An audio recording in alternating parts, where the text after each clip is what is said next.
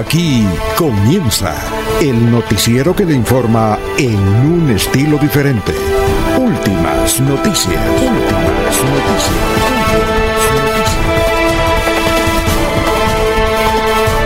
La información analizada por los expertos, sin sesgos, explicada con detalles, sin tanta carreta. Últimas noticias por Radio Melodía, también por Facebook y YouTube Radio Melodía. Director Alfonso Pineda Chaparro.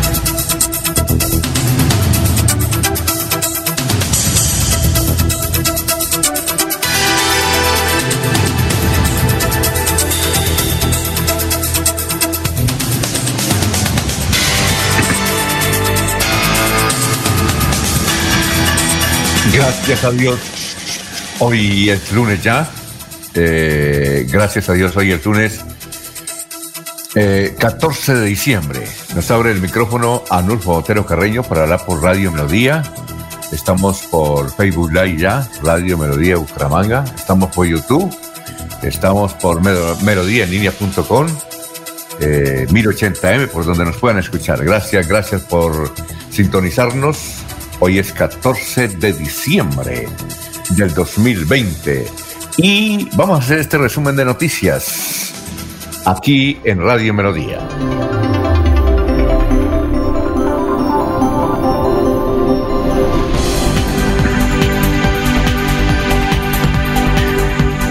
El alcalde de Bucaramanga, en declaraciones que concedió a Radio Melodía, al periodista Jorge Caicedo, indicó que tiene listas 110 licitaciones.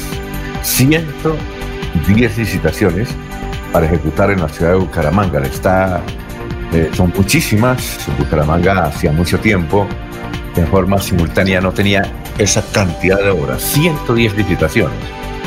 Eh, muchas de ellas, por ejemplo, van 20 mil millones para reparchar las vías de la ciudad de Bucaramanga. Pues se necesita mucho más dinero, pero algo es algo. Son las 5 de la mañana, 6 minutos.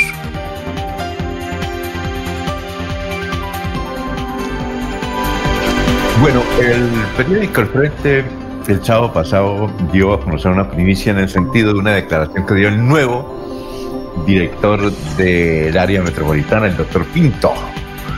El doctor Pinto dijo que va a estar pidiendo autorización de los estudios, tanto el gobierno municipal como el nacional, para iniciar la posibilidad de construir un metro que reemplace a Metrolínea. Un metro básicamente basado en la electricidad, eléctrico para la ciudad de Bucaramanga. Es un proyecto que comienza a tener forma para enfrentar la crisis del transporte masivo en el área metropolitana. Vamos a ver, seguramente habrá gente que se opone, eso tendrá seguramente que participar el Consejo. Es una monumental obra. Un metro para Bucaramanga. Ya son las 5 de la mañana, 7 minutos. Bueno, y fueron capturados tres hombres que agredieron físicamente a la comandante de la policía en Florida Blanca, la mayor Daisy Mosquera. Es un barrio que se llama Azovilagos. Barrio Azovilagos, imagínense, es un barrio muy poco conocido. Supone uno que está por ahí cerca del sector de los lagos.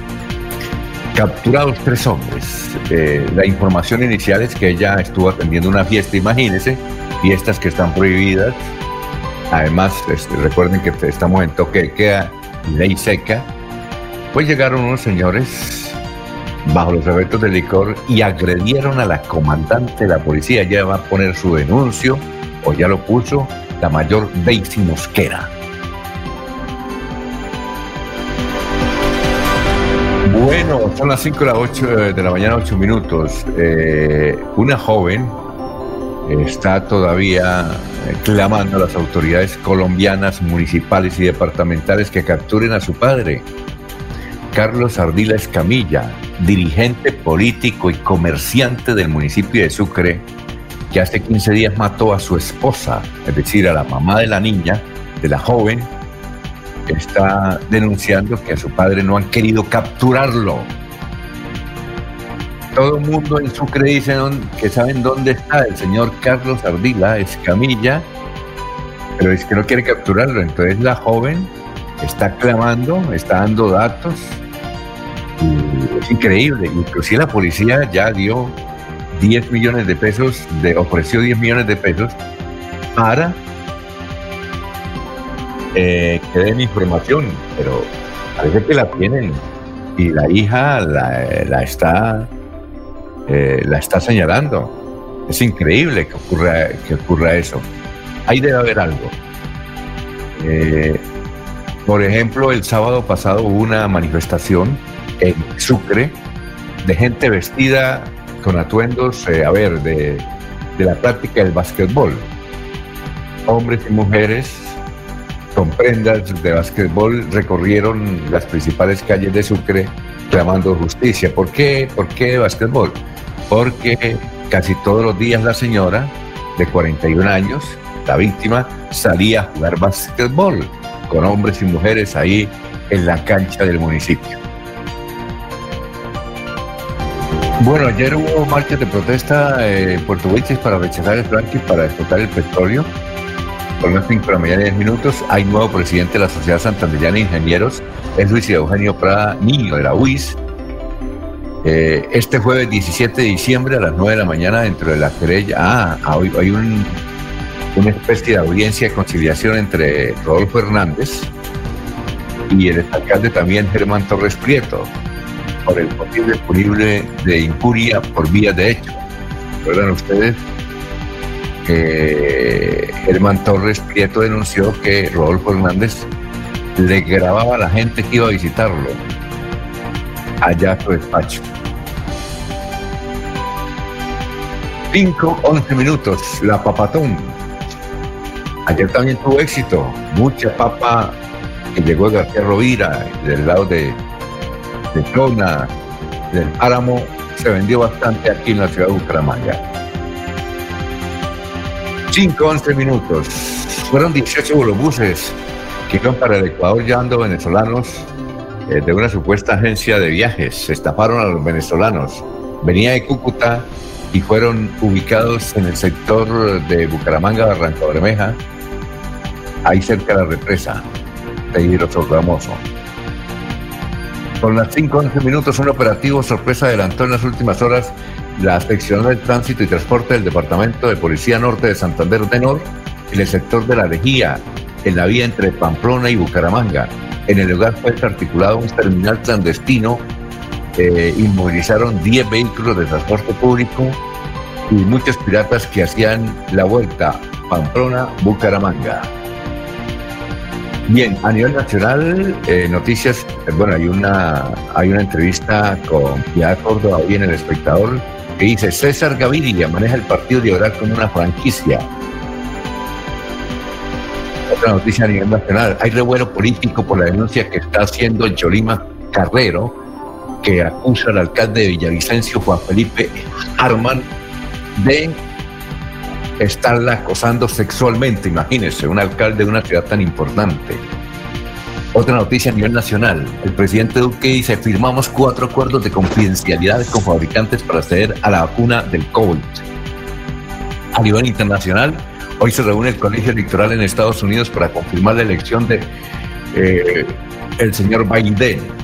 Y Nicolás Maduro, hijo, se vacunó en Caracas en una ceremonia con la vacuna de Rusia que será distribuida a partir de esta semana en Venezuela. Son las 5.13 minutos. Bueno, vamos a saludar a nuestros compañeros antes de que se duerman. Recibo el resumen de las noticias más importantes que están ocurriendo en el departamento de Santander, en Colombia y el mundo. 5 y 13. Laurencio Gamba está en Últimas Noticias de Radio Melodía 1080 AM. Hola Laurencio, ¿cómo está? Tenga usted muy buenos días, ¿cómo se encuentra?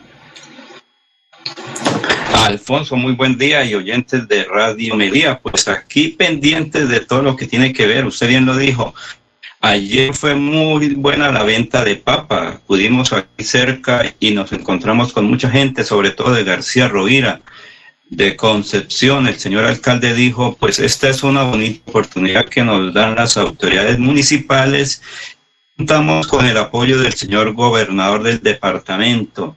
La papa es un producto que se cosecha bastante en Santander, pero desafortunadamente este año la parte ha afectado, pero este es un buen ejemplo de que hay que trabajar unidos. Alfonso, en el Cerro del Santísimo, el gobernador, el doctor Mauricio Aguilar Hurtado, presentó Rendiste Cuentas 2020. Allí fue acompañado por varios alcaldes, su equipo de trabajo y periodistas.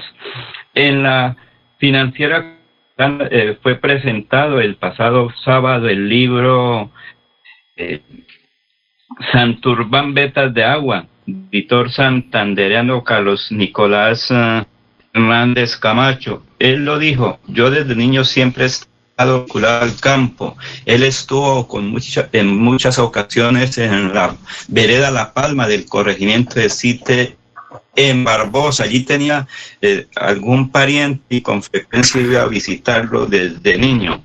La gestora social de Santander Jenny Sarmiento entregó regalos a varios municipios de Santander. Continúa su recorrido por varios sectores. Santander es beneficiada con el programa de conectividad de, de educación del Ministerio de las TIC. Dicho la ministra que Santander y Colombia tendrán amplitud para conectar principalmente varios colegios. Santander fue beneficiado con un proyecto importante que fue solicitado por el gobernador del departamento. Es, hay movilidad en la mayoría de las carreteras de Santander, el secretario de Infraestructura, así como la Oficina de Gestión de Riesgos de la Gobernación. Y atención que venta irresponsable de licores que está presentando por estos días. El gobierno de Santander las autoridades invitan a que la gente compre en sitios adecuados, en sitios conocidos y sobre todo que sean legales, porque por esta época se pueden presentar muchas dificultades, sobre todo el, licor adulterado. Precisamente aquí está este que nos eh, dice cómo está la situación. La gobernación de Santander, Secretaría de Hacienda que regula y está vigente la venta de licores en Santander.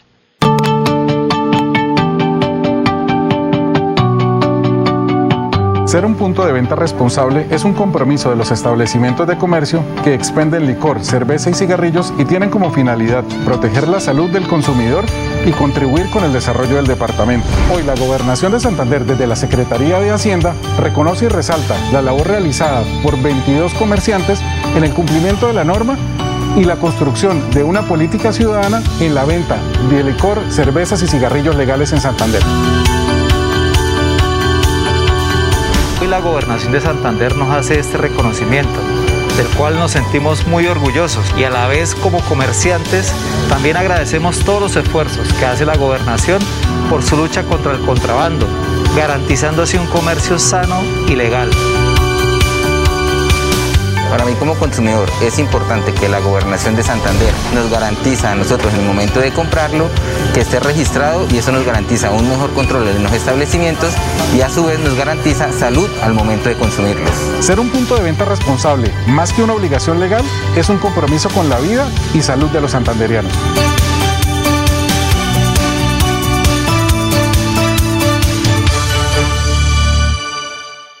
Muy bien, son las 5 de la mañana, 18 minutos. Ya eh, la gente nos está escribiendo. Sandy García, desde Piedecuesta, muchas gracias. Gerardo Gómez Porero, hoy día de San Juan de la Cruz. Les saludamos desde Alto Viento, Florida Blanca. Feliz inicio de semana. Oscar Durán, los escuchamos aquí desde mm, Vallejo, California. Aquí son las, 5, las 2 de la mañana y 18 minutos. También Gustavo Pinilla Gómez nos saluda.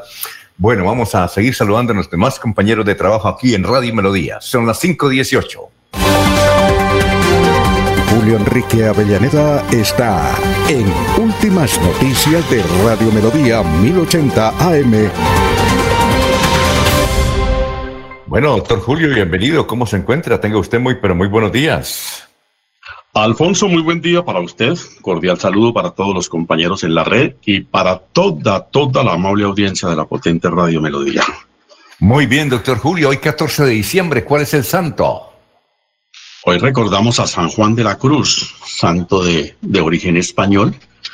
Nació en una localidad que se llama Fontiveros, en la provincia de Ávila, justamente de donde era Santa Teresa de Ávila, con quien San Juan de la Cruz desarrolla una gran actividad entre ambos fundos en la comunidad de los carmelitas de, los, porque las la había fundado Santa Teresa de los Carmelitas Descalzos, cuya dirección por mucho tiempo tuvo San Juan de la Cruz, un gran escritor, compositor de muchos cánticos eh, religiosos y un hombre que eh, vivió momentos muy duros como consecuencia de las persecuciones, de las discriminaciones, de las mismas envidias que a juicio de sus biógrafos se daban al interior de las comunidades religiosas. Muere muy joven, de 49 años, víctima de, de enfermedades que, que adquirió como consecuencia de su tránsito por algunos años por distintas prisiones de España. San Juan de la Cruz es el santo del día de hoy. ¿Y cuál es la frase de hoy?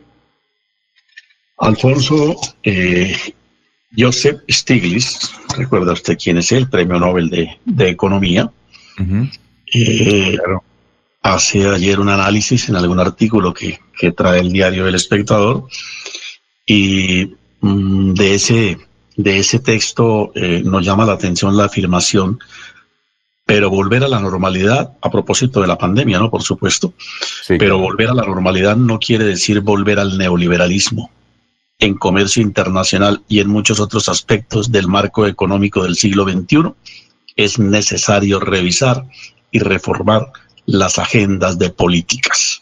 Joseph Stiglitz, Premio Nobel de Economía. Bueno, eh, ayer está de cumpleaños Clemente Toscano Jaimes, doctor Julio Enrique. Muy activo. Por 90 años. Más, yo creo que ya, ya superó hace rato el, noveno piso y muy bien de salud. Magnífico, nos alegra muchísimo. Muy bien de salud y también eh, está su esposa. Él creo que también eh, él sigue escribiendo para el periódico El Frente. El periódico El Frente. Don Clemente Toscano, ¿no? Sí. Muy antiguo. Muy, muy, diligente periodista. Sí, y como decíamos hoy en El Espectador hay una, una entrevista de Pia Córdoba. Y Pia Córdoba dice que César Gaviria, ella, ella dice que sigue eh, activa en el Partido Liberal, pero acusa a César Gaviria de estar eh, vendiendo la franquicia del Partido Liberal en diferentes departamentos. Y también señala que el hijo, que César Gaviria no puede ser el presidente del Partido Liberal porque su hijo Simón está tapado de plata porque recibió plata de Odebrecht. Así directo, doña Piedad. ¿Ya la leyó? No, eh, en el de hoy no, Alfonso. Eh, pero es que yo siempre he considerado que César Gaviria no es el director del liberalismo, sino el liquidador del liberalismo como partido político, por supuesto. Sí, sí, sí, sí, sí, muy duro, muy duro. Y también la acusación muy dura contra el hijo de César Gaviria, Simón Gaviria, que está ahí, ahí esperando que lo nombre ministro, ¿no? Sí, pero le va a pasar lo del relato de García Márquez, el coronel no tiene quien le escriba, ¿no? Duró toda su vida esperando la carta.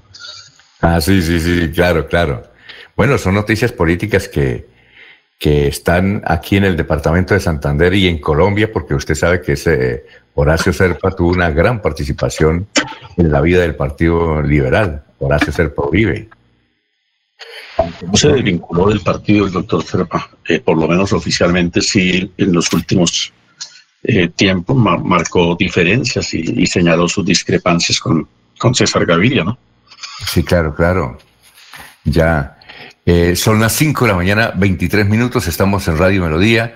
Y también le cuento, doctor Julio, que esta semana hubo una reunión del, eh, del Partido Centro Democrático, estuvo Nubia, Nubia Martínez, que no había salido de Bogotá, no había salido inclusive de su casa, duró como 10 meses, porque nos cuentan que su padre eh, creo que es un socorrano, tiene 99 años. Imagínense, su padre. 99 años. Entonces ella eh, no, no, había querido salir precisamente para evitar el contagio de su padre. Eh, no sé si Laurencio conoció al, al, papá de Nubia Martínez. ¿Usted lo conoció, Laurencio? ¿O usted, doctor Julio, usted lo conoció? No sé específicamente de quién se trate, Alfonso, pero, pero con esa, con esa referencia como padre de Nubia no, no, no, conozco a, nadie en particular. Sí, ¿usted lo conoció o lo conoce o lo conoce don Laurencio? Pues cuando uno va al socorro encuentra tanta gente mayor adulta que no sé si en una ocasión con el exalcalde Alfonso Linero me lo presentó así, mire, este es fulano y tal, pero a veces uno no le pone tanta atención a las personas. Creo que en una ocasión él también está, creo que muy vinculado a la producción de café, en el socorro, a la parte ganadera. Es un hombre muy tradicionalista de la gente del socorro recordamos que ellos siempre han estado en la vida económica, en la vida social del socorro. Recordemos que ahí también estuvo por mucho tiempo el, senador Tito Mundo Rueda Guarín, que ahora vive en una finca ahí cerca de Barbosa, en la ciudad de Moniquirá. Ahí tiene producción de café. Ellos mantienen esas actividades como siempre, como lo fueron desde su juventud, trabajar por el sector agrícola, pero están en la parte urbana de eh, San ah, Directamente que digamos sí, sí, no, pero eh, recuerdo que en algunas ocasiones que ah, visité al Socorro en la alcaldía de Alfonso Lineros y antes, porque siempre desde hace unos, eh, unos 40 años siempre he estado visitando con frecuencia el Socorro, Alfonso. Bueno, vamos a saludar a las siguientes personas que nos están escuchando a esta hora. Eh, a ver, don Jairo Macías nos escucha a esta hora. Gracias por la sintonía. Igualmente nos escucha Milena Arceniegas en Villa de Leiva. Dice que está allá hace varios días de turista. Oye, Milena, ya que nos escucha, cuéntenos cómo está Villa de Leiva, que es una región muy importante. Bueno, saludamos también a don Ramiro Carvajal de Deportivos Carvajal ahí junto a Deportivos Carvajal en la carrera 35A, Rigo Urán inauguró su tienda, no sabemos si Rigo vino, pero inauguró el sábado su tienda, muchísima gente asistió a la inauguración de la tienda de Rigo, era una de las pocas ciudades colombianas que le faltaba inaugurar su tienda, su cadena de, de almacenes. Un saludo también para don Aníbal Navas Delgado, gerente general de Radio Taxis Libres, que tiene el teléfono 634-2222.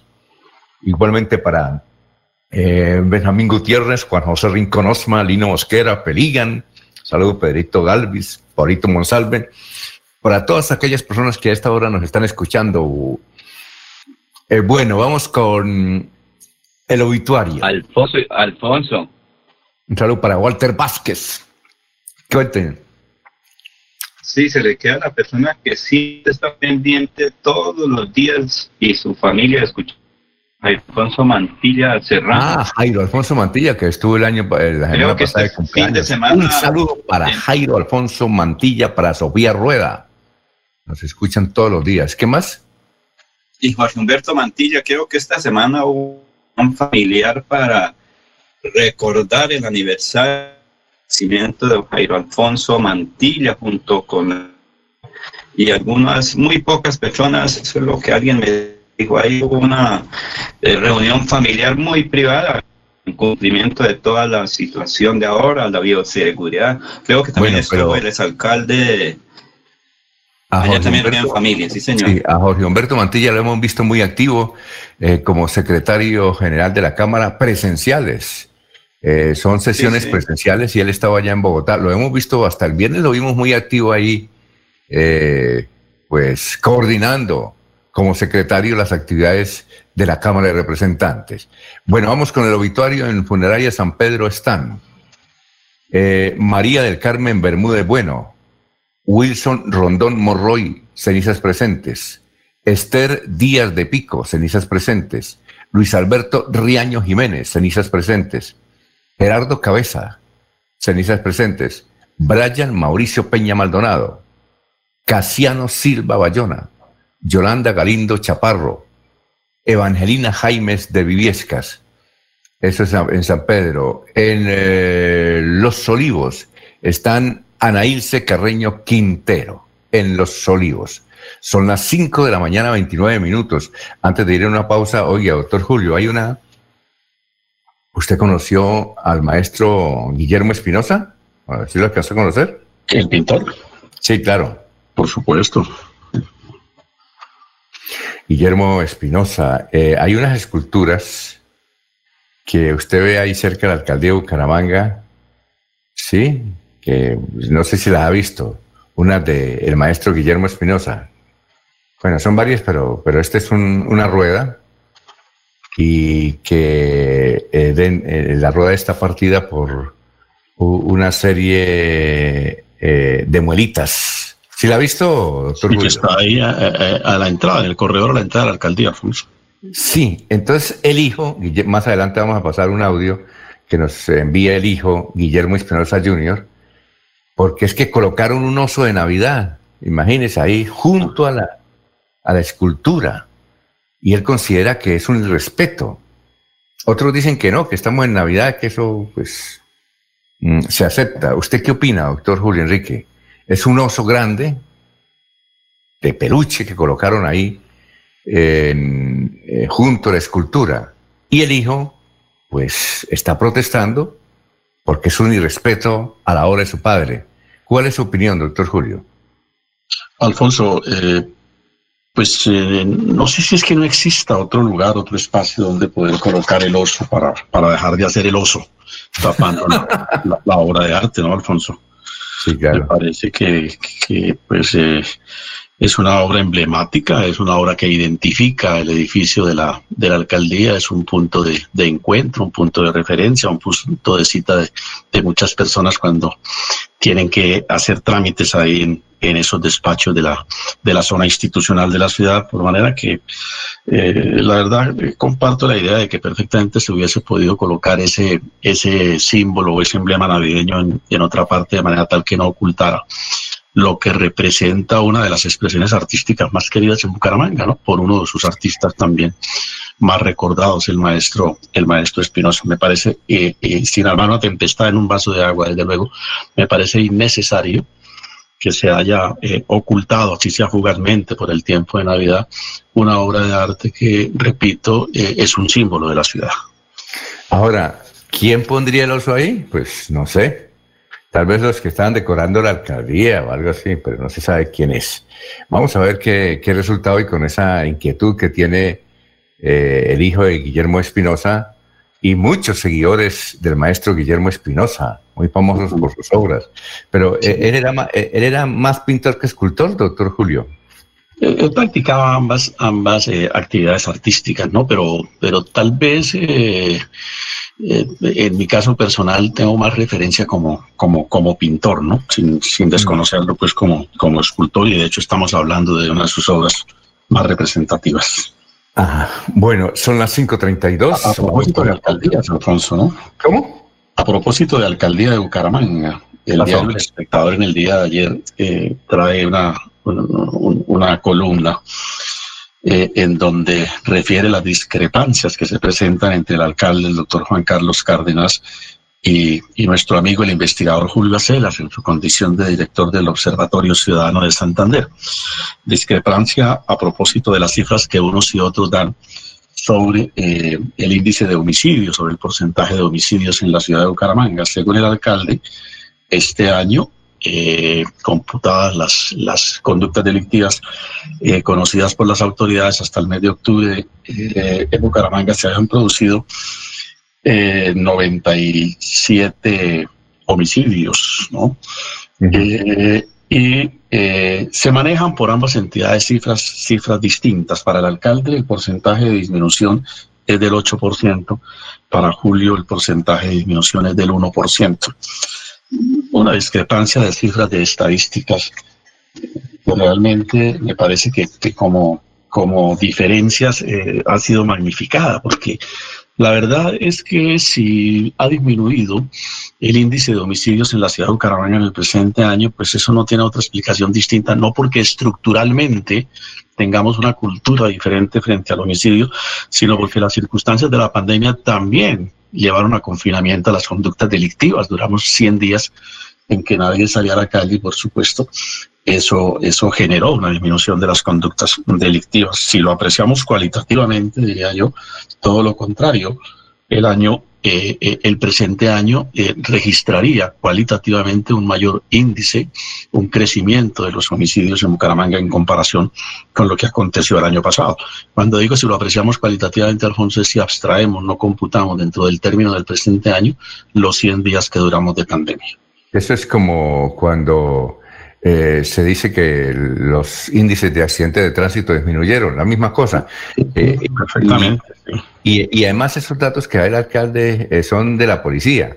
Básicamente la alcaldía son de la policía, las cifras que da el alcalde, ¿no? Sí. Sí. Ahora, Jorge, Jorge Caicedo entrevistó al señor alcalde este fin de semana y hizo preguntas sobre la revocatoria. Vamos a pasar más adelante una partecita de esa entrevista que le hizo Jorge Caicedo al alcalde Juan Carlos Cárdenas, donde habla de su revocatoria y donde prácticamente el, doctor Juan Carlos Cárdenas dice, mire, yo estoy aquí es gobernando. Tengo 110 licitaciones listas para empezar a conocer los oferentes y adjudicarlas. Más adelante vamos a presentar esas, esas declaraciones, doctor Julio. Sí. Son las 5.35, vamos a una pausa, estamos en Radio Melodía. Melodía Bucaramanga desea a sus oyentes. ¡Feliz Navidad!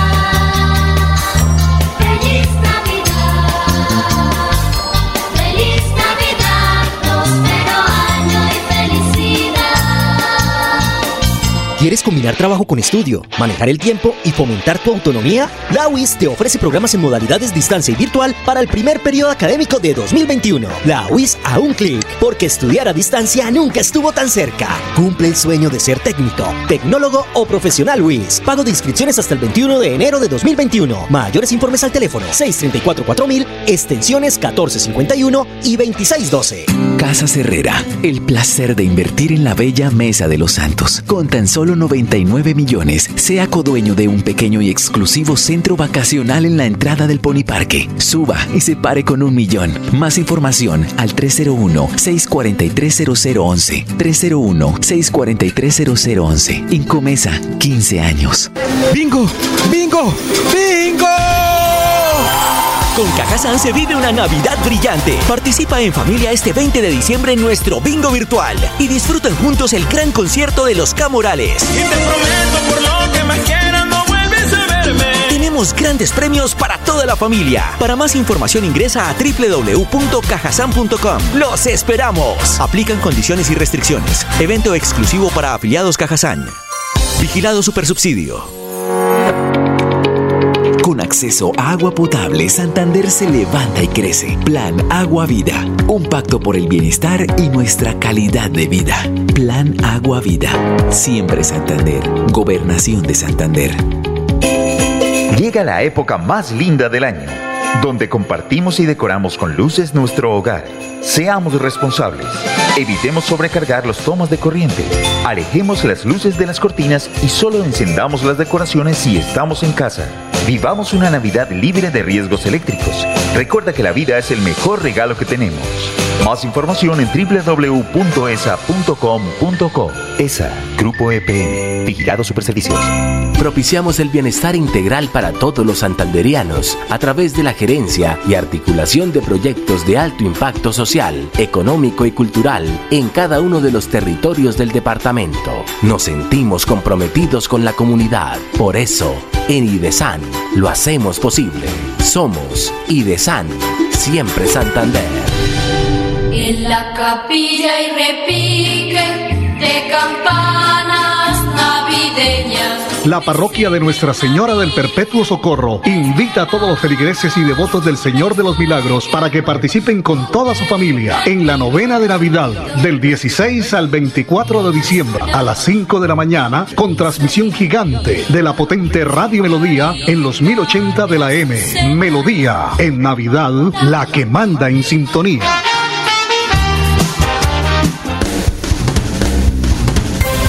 Se va la noche y llega Últimas Noticias. Todos los días, desde las 5 de la mañana, empezar el día bien informado y con entusiasmo.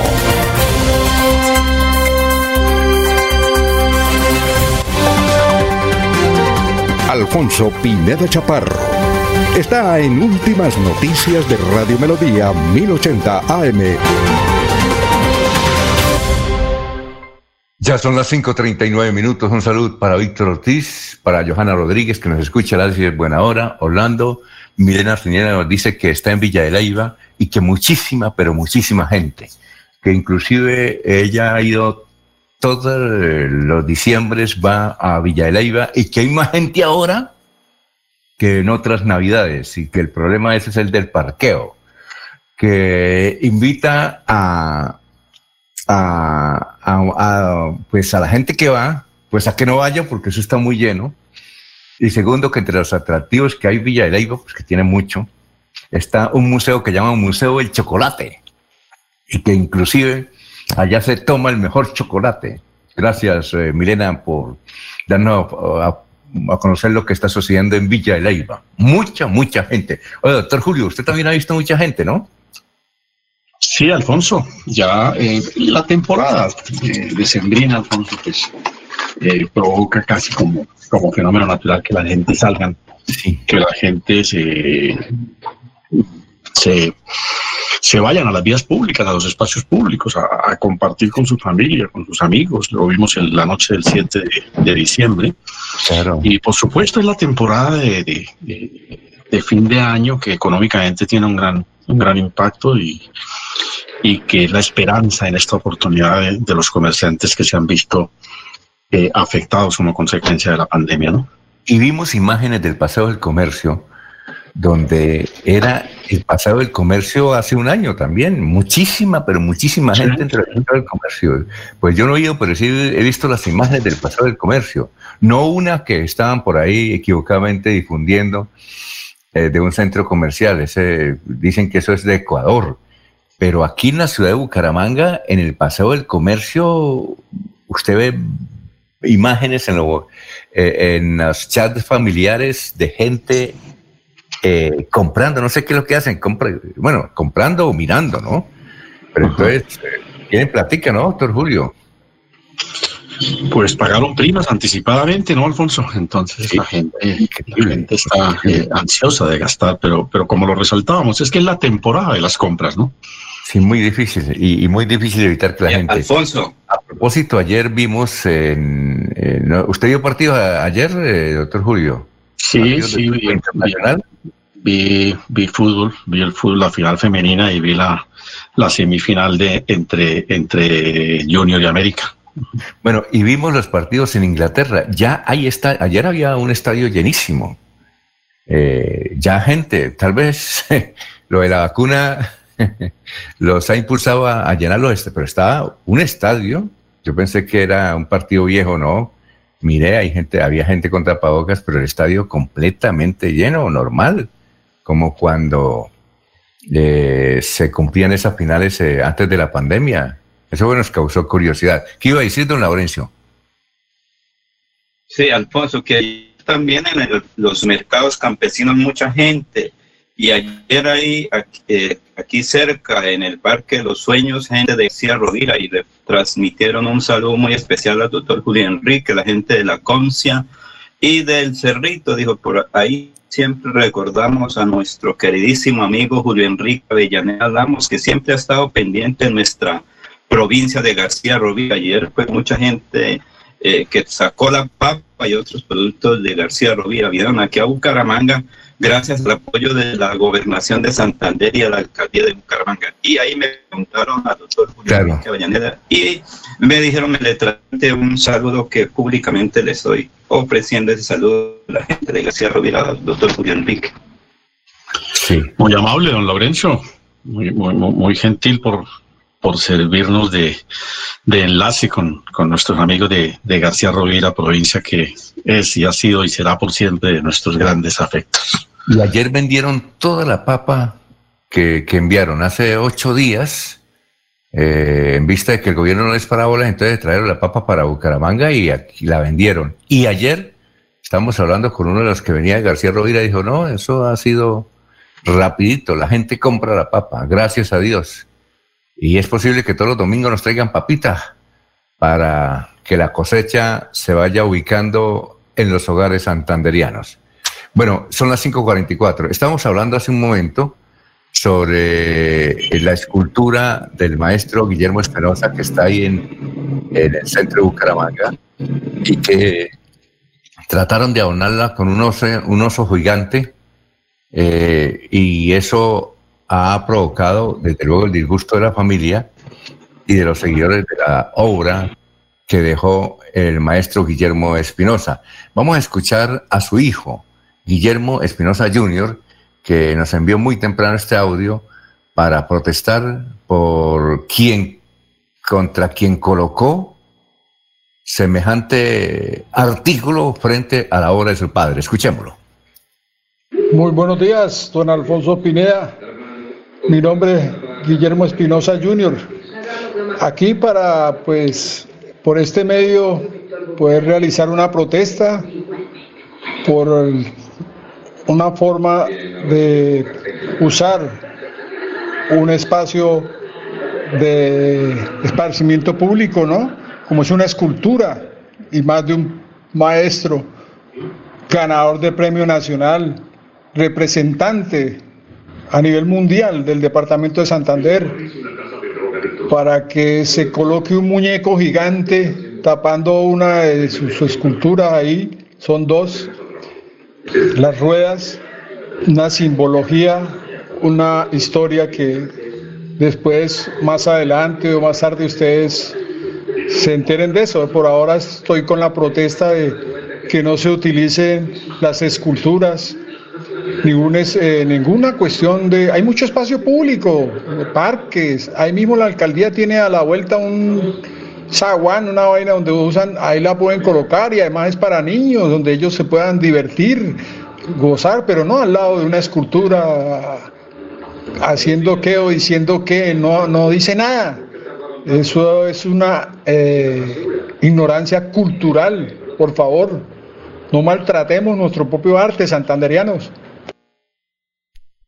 Muy bien, esa Guillermo Junior protestando por haber colocado el oso ahí junto a la obra, a las ruedas de su padre. Son las 5.46, vamos a una pausa, estamos en Radio Melodía. Los Olivos, un homenaje al amor. Primera clave para superar el duelo. Acepta tus propios sentimientos. Lo mejor es darle la posibilidad de atravesar sentimientos como negación, tristeza, frustración, ansiedad, vacío, miedo. En tu duelo estamos ahí los olivos, los olivos. ¿Quieres combinar trabajo con estudio, manejar el tiempo y fomentar tu autonomía? La UIS te ofrece programas en modalidades distancia y virtual para el primer periodo académico de 2021. La UIS a un clic, porque estudiar a distancia nunca estuvo tan cerca. Cumple el sueño de ser técnico, tecnólogo o profesional UIS. Pago de inscripciones hasta el 21 de enero de 2021. Mayores informes al teléfono 634-4000, extensiones 1451 y 2612. Se queda calladito. Si eres víctima de conflicto armado, te invitamos a realizar tu declaración de hechos en las respectivas instituciones municipales con el fin de quedar incluido en el Registro Único de Víctimas, RUP. Si necesitas recibir atención en salud de urgencia y aún no te encuentras inscrito, te puedes acercar al Hospital San Juan de Dios de Florida Blanca en la carrera 8, número 330. No estás sola.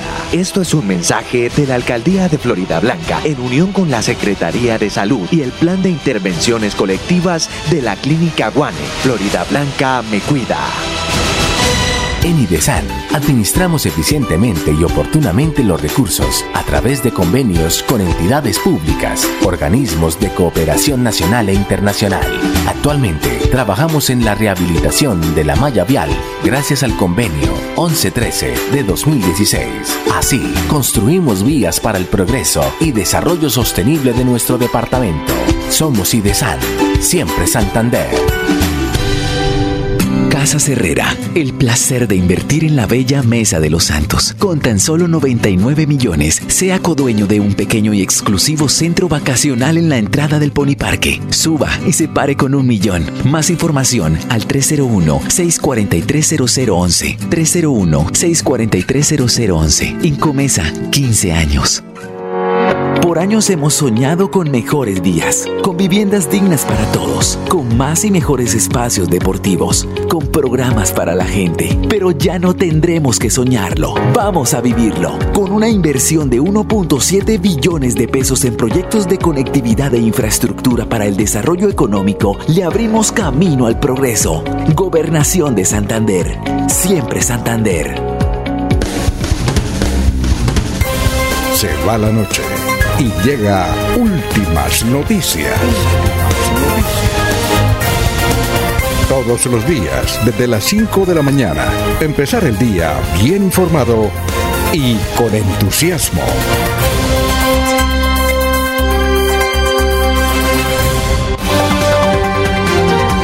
Jorge Caicedo está en Últimas Noticias de Radio Melodía 1080 AM. Hola Jorge, ¿cómo está? Tenga usted muy, pero muy buenos días. Ya son las 5.50 minutos. ¿Cómo se encuentra Jorge? Don Alfonso, muy buenos días. Como siempre, feliz de compartir con ustedes este espacio de últimas noticias y, por supuesto, llegar a todos nuestros amigos, los que nos siguen a través de las diferentes señales de Radio Melodía, a través de YouTube, a través de Facebook Live y a través del 1080 AM. Feliz de compartir este lunes con ustedes, este lunes 14 de diciembre, que es el tricentésimo cuadragésimo noveno día del año 349 y ya quedan tan solo 17 días de este año 2020. Una noticia en cifras para comenzar esta mañana, de Alfonso, pues vamos a las cifras del COVID que no para de crecer en nuestro departamento. En Santander se registraron 748 nuevos casos de COVID durante el fin de semana y se registraron 19 muertes. El domingo fueron reportadas 367 contagios y 10 decesos. Y el sábado anterior fueron contabilizados 381 nuevos casos y 9 decesos.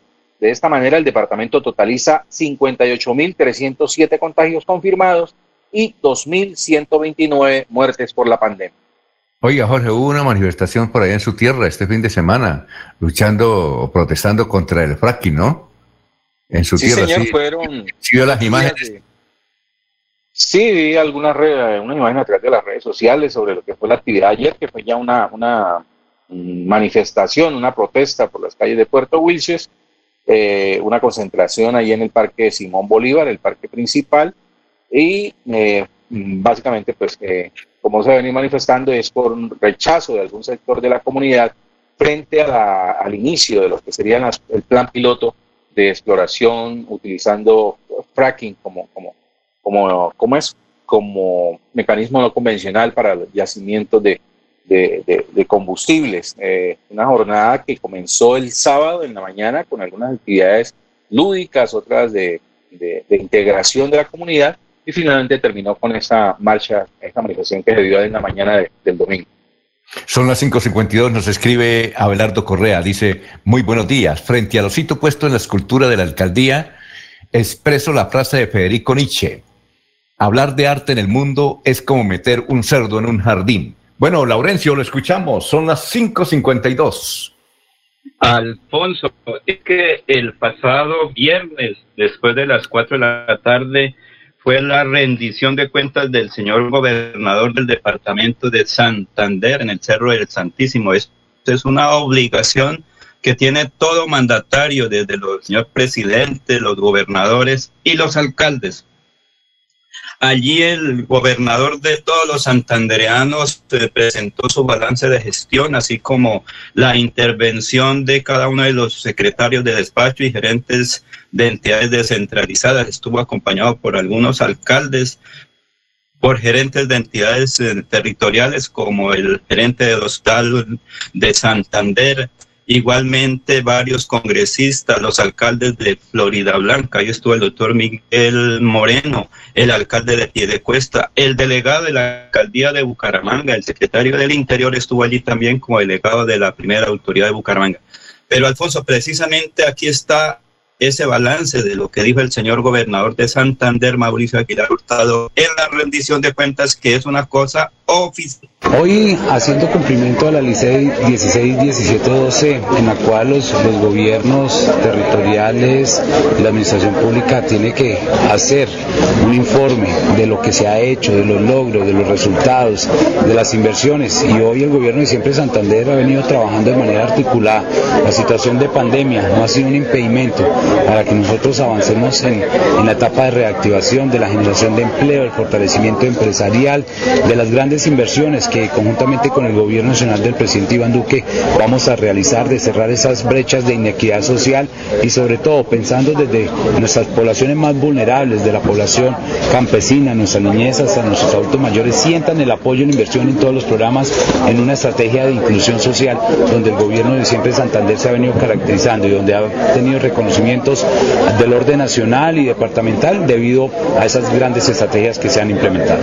El logro de, de una administración pública tiene que definirse en algo, no pueden ser eh, eh, funcionarios de escritorio, hay que salir a la provincia, hay que salir a las calles, hay que recorrer y palpar las necesidades. Y yo creo que desde un principio nosotros le abrimos las puertas a nuestras comunidades, escucharlas, dialogar, construir una hoja de ruta en nuestro plan de desarrollo. Y a eso es lo que queremos apostarle, que esas obras se materialicen y esas necesidades se puedan sacar adelante. Y yo creo que ahí le estamos apostando en la administración y por eso estamos entregando una rendición de cuentas transparente, una rendición de cuentas que ha venido logrando unos avances importantes y esperamos que al final de nuestro cuatraño entreguemos un territorio en mejores condiciones sociales. Las obras más importantes sin duda de reactivación económica fue duplicar la capacidad instalada de las camas UCI eh, de cuidados intensivo intermedio, duplicamos en un 97% las unidades de cuidado intensivo, en un 167%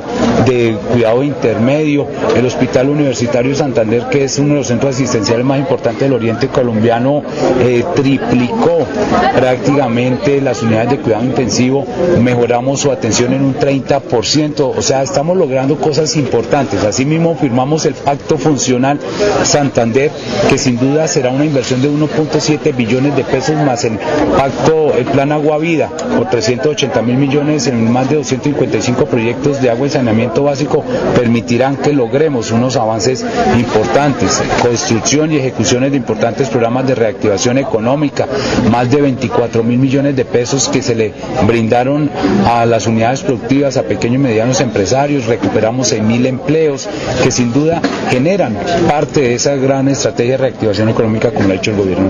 Nos faltan muchas obras, pero hemos cumplido en un casi 85% nuestro plan de desarrollo, Ven, venimos en la etapa de ejecución de la obra pública, el fortalecimiento del turismo, del agro, del agro santanderiano y desde luego también del desarrollo sostenible, la protección de nuestras fuentes hídricas, de nuestros páramos.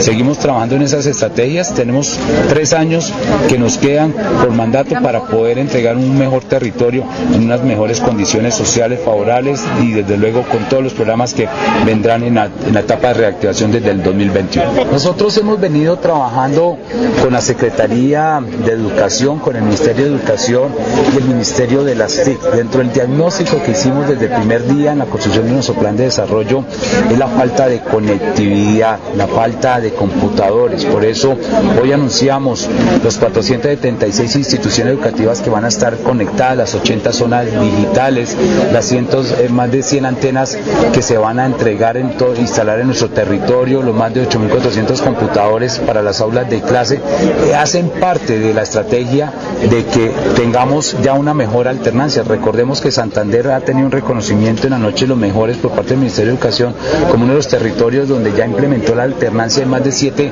municipios e instituciones educativas para que también, cumpliendo los protocolos de bioseguridad, nuestros niños puedan regresar a las aulas de clase, pero también ayudarla con la virtualidad. Esa es una tarea muy importante que queremos lograr para que también Santander siga generando esos reconocimientos en materia educativa educativa, en materia de calidad.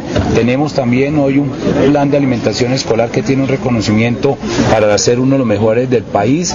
O sea que vamos logrando apartes importantes también, seguir garantizándole a más de 20 mil estudiantes de estratos 1 y 2 la gratuidad en educación superior para el pago de sus semestres, no solo lo que fue el 2020, sino también el primer semestre de 2021 y el segundo semestre, para que también garanticemos el fortalecimiento de la educación superior. Son estrategias y seguimos logrando que Santander tenga ese reconocimiento a través de los gobiernos y sobre todo de esta participación social. Bueno, queremos enviarles un saludo muy especial a todos los santanderianos en nombre del gobierno y siempre de Santander, de todo mi equipo de trabajo, que gracias por todo el apoyo, por ese trabajo en equipo logramos hacer un trabajo muy importante, pero en esta situación de pandemia, porque la batalla contra el COVID no la hemos ganado, hoy tenemos también una situación muy preocupante, que es el tema del uso de la pólvora, que tenemos que cuidarnos, que tenemos que mantener los protocolos de bioseguridad y también lograr que podamos salir adelante para generar mejores oportunidades. Por eso yo quiero decirles que muchas gracias, que nos sentimos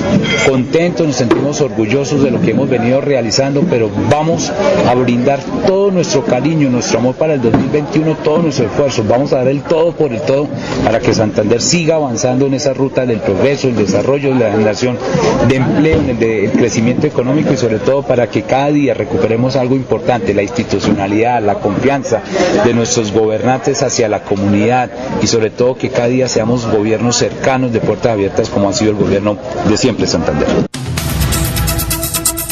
Muy bien, son las 6 de la mañana, estamos en Radio Melodía. Antes de unos mensajes, vamos a leer, eh, digo, vamos a leer los mensajes de los oyentes. Jorge Becerra dice, oh, hola, los estamos diciendo en vivo, la señora Guadalupe de México, la señorita Danisa de Guatemala. Aquí son las eh, 3 de la mañana con 10 grados desde Fremont, Estados Unidos. Daniel Coronel acaba de trinar, nos envía un oyente. Hoy debe empezar la vacunación en Estados Unidos. Elmer Rojas. Para mí el personaje del año fue todo el personal sanitario, médico, enfermeras, auxiliares, conductores de ambulancia, todos y todas que trabajaron realmente en contra de la pandemia. Eh, Juan Guillermo, Colombia está lleno de gente importante, tesa, quienes en silencio hacen su labor y nadie valora. Primero, maestros de zonas apartadas y olvidadas. Segundo, líderes sociales, van más de 80 asesinados o los eh, 15 congresistas de los 276 que sacan la cara para un Congreso supremamente desprestigiado. Son las 6 de la mañana, un minuto, estamos en Radio Melodía. El regocijo de esta Navidad aparte de los hombres los odios, los rencores, los afanes belicosos y toda intención malvada y sombría. Radio Melodía desea a todos los colombianos una Navidad alegre en Cristo, como marco de meditación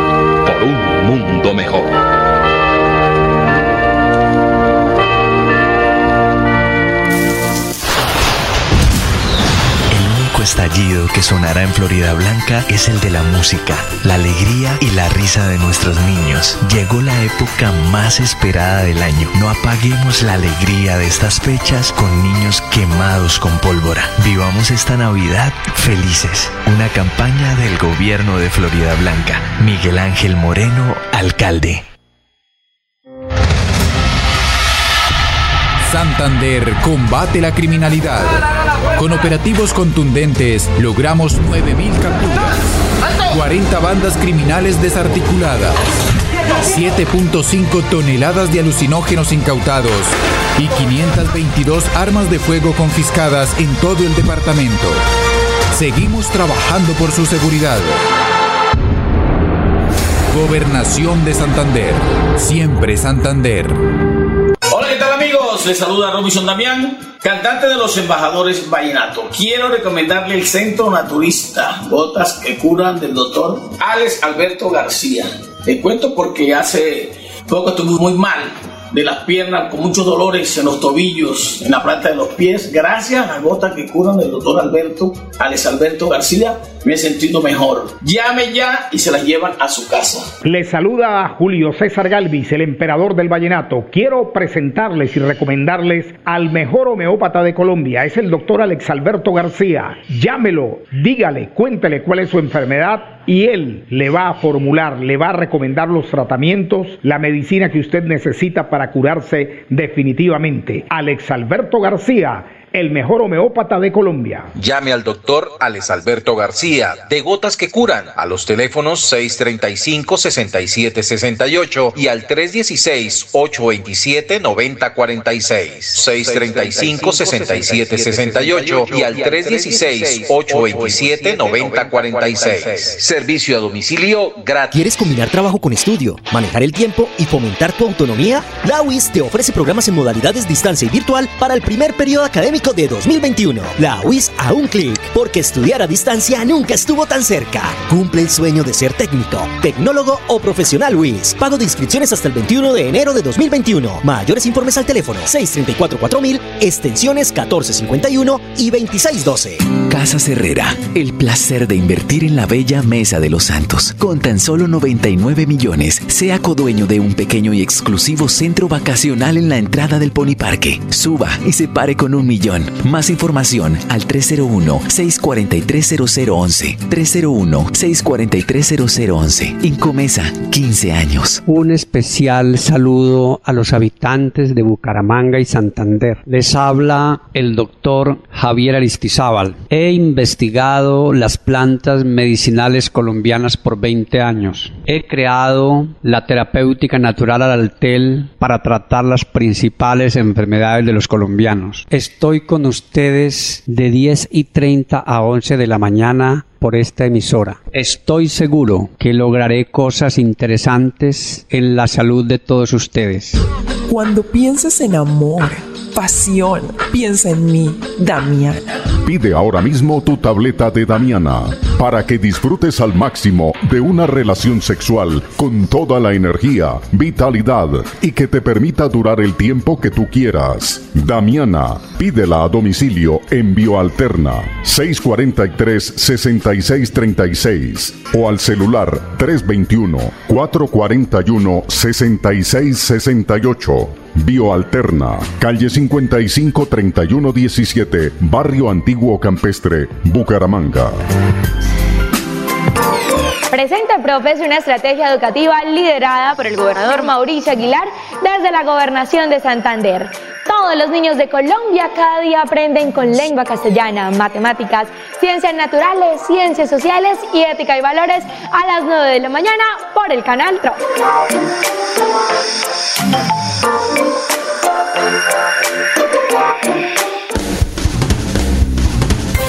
Se va la noche y llega últimas noticias.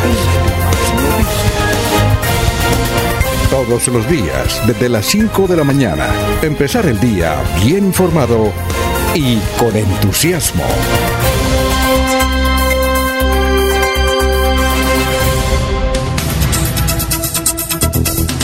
Bueno, 6 de la mañana, 6 minutos nos escribe Perigan. Seré el primer escrito para una prueba del coronavirus. Bueno, doctor Julio, eh, leyó mucho periódico este fin de semana. Usted nos hablaba de una nota de mm, la controversia que hay entre el colectivo que, que dirige Julia Celas y el alcalde de Bucaramanga sobre las cifras de seguridad en Bucaramanga. ¿Qué otra nota le, le causó impresión de tantas que lee usted los fines de semana en los periódicos colombianos? No, Alfonso, en general las ediciones de ayer ya vienen haciendo recuento de los, de los sucesos más importantes del, del año 2020 que está agonizando. Por supuesto, eh, buena parte de todos los artículos giran sobre, sobre la experiencia de la pandemia que hemos vivido, un suceso realmente histórico. Y, y, y creo que ese es el, el, el tema central, ¿no? La, la definición de, de, los sucesos más importantes de, de, este año que está por terminar. Eh, pues también de otros artículos que, comentarios sobre algunas circunstancias eh, políticas del momento, sobre cómo se va a manejar la vacuna en Colombia, que se calcula debe llegar hacia el mes de abril. Eh, digamos, la, la primera gran compra que el gobierno ha anunciado, los criterios en los que se va a manejar la aplicación de, de, esa, de esa vacuna, ¿no? Entonces, me parece que, esas ediciones de, ayer mm, giran en torno a, estos temas. Muy bien, eh, son las 6 de la mañana, 8 minutos, y en Venezuela van a aplicar primero la vacuna ya que acá, porque en Venezuela ya aplicó la eh, Nicolás Maduro, que ya la, ya la llevaron, llevaron unas a Venezuela, de Rusia. O sea que eh, vamos a ver, suponemos, gente ahora de Colombia yendo a Venezuela a vacunarse porque aquí en Colombia se va a demorar el asunto, ¿no? Usted sabe cómo son las autoridades colombianas. Y aquí hay mucho papeleo, mucha cosa de trámite. Aquí va, yo creo que en el primer semestre, ¿no, doctor Julio? Pues eh, de acuerdo a los anuncios que se han eh, hecho hasta el momento, Alfonso, hacia el mes de abril estaría llegando la primera compra, creo que son 10 millones de vacunas, y se están ya definiendo los criterios para la, para la aplicación, pero en eso parece haber un consenso con, con todos los eh, presupuestos que, otras, eh, que otros estados han marcado para la aplicación de la vacuna, es decir, en primer término, el personal que está vinculado a la prestación del servicio de salud. En segundo lugar, las personas mayores de 60 años, como aquellas que tengan comorbilidades. En eh, tercer lugar, los miembros de la Policía Nacional y de algunos organismos de seguridad que por razón de sus funciones se ven altamente expuestos. Entonces se está haciendo como una especie de, orden hereditario, entre comillas, para la aplicación de, esa, de esa vacuna. Eh, la, discrepancia a nivel mundial gira sobre qué pasa con aquellos estados o con aquellas sociedades que por razón de sus circunstancias económicas no tienen posibilidad de acceder, por lo menos de manera inmediata, a, la aplicación de la vacuna, ¿no? Se está construyendo una especie de fondo mundial para poder subsidiar a esos, a esos estados. Nos sorprende que dentro de ellos estén países como Bolivia, por ejemplo, como Panamá, como Nicaragua, ¿no? Porque pues, eh, son países, sociedades que si bien pueden tener unas circunstancias económicas críticas, pues tampoco están registrados. ¿Está Panamá? Sí, ¿Está Panamá? creo que está Panamá No, no, no estaría pues eh, de, ninguna manera en el caso de Haití, por ejemplo, o de algunas sociedades africanas, o si quiere asiáticas que realmente registran los estados. claro, pero Panamá. Lamentables. Cuando, Entonces, superior de Colombia. ¿ah? Es por eso, sorprende que la misma Nicaragua, Alfonso, la misma Nicaragua, ¿no? Pues mm. de todas maneras no. Ahora son países que, que por su número de habitantes pues no, no, no van a hacer una compra como nos toca a los colombianos o como les toca a otros países del mundo de millones de millones de millones de, de vacunas, ¿no? La discusión sobre cuál vacuna aplicar, si las que requieren una eh, aplicación de dos dosis, la que requiere una sola dosis, y la gran discusión, Alfonso, que se ha abierto es la liberación que se hace a las casas productoras de las vacunas por los efectos colaterales que estos puedan producir. Ese es el tema sobre el cual gira la gran discusión ahora a propósito de la vacuna. Bueno, 6 de la mañana, 11 minutos. Oye, Jorge, usted nos envió un video de Florina Limet, eh, Florina eh, Lemetre. Esa actriz, ella es esposa de, ¿cómo es que llama el director de, que ya, el director de cine? Ya no son esposos, don Alfonso. ¿Cómo? Eh, Sergio Cabrera. Ella fue esposa de Sergio Cabrera, ¿no? ¿Y qué es lo que hace, Jorge, qué es lo que está haciendo Florina?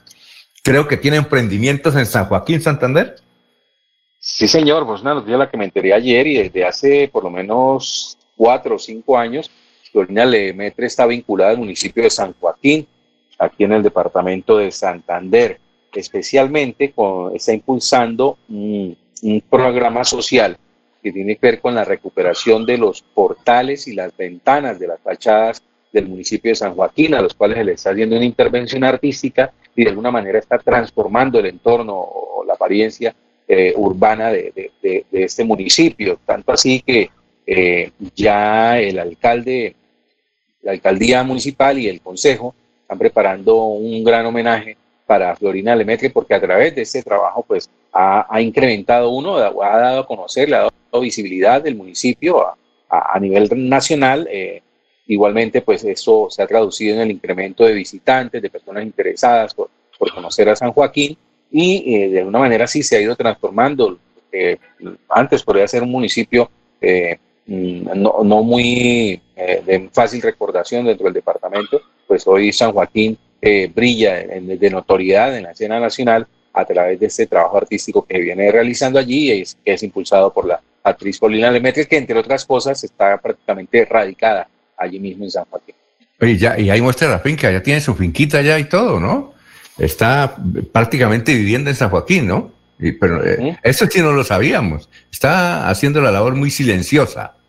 Sí, sí, no me enteré ayer a través de un programa matutino del canal de Bogotá, eh, en el cual pues sí estaba haciendo un Facebook Live desde, San Joaquín y contando pues eh, en qué consistía este emprendimiento, que es muy parecido también, está con, con, con intenciones de aplicar uno que desarrolló en Huasca, Cundinamarca, eh, que tiene que ver con el cultivo de, pasto de trigo y que se, le ha movido, que se ha movido muy bien. Es una propuesta interesante en cultivo y que también piensa aplicarlo allí en San Juan. Ah, muy bien. Son las 6 de la mañana, 13 minutos. Estamos en Radio Melodía, 6 y 13. Bueno, vamos a escuchar uh, una entrevista, parte de una entrevista que usted hizo al alcalde Jorge, al doctor Juan Carlos Cárdenas, el pasado viernes, donde usted le hace una pregunta en el sentido de qué opina de los eh, rumores de la ¿qué? Mm, que están recogiendo firmas para ponerle problemas a su candidatura, a su gestión, ¿no? Fue una... revocar alcaldía. Yo no sé, ¿usted conoce al, alguna alcaldía de Colombia, que, algún alcalde que lo hayan revocado? No, ninguno sabe. Hasta, hoy ah. ninguno. creo que el proceso de revocatoria. Hace uno una sola vez, una sola ocasión. Me dicen que, mm. que, que, en Bello, pero en Antioquia, pero yo no...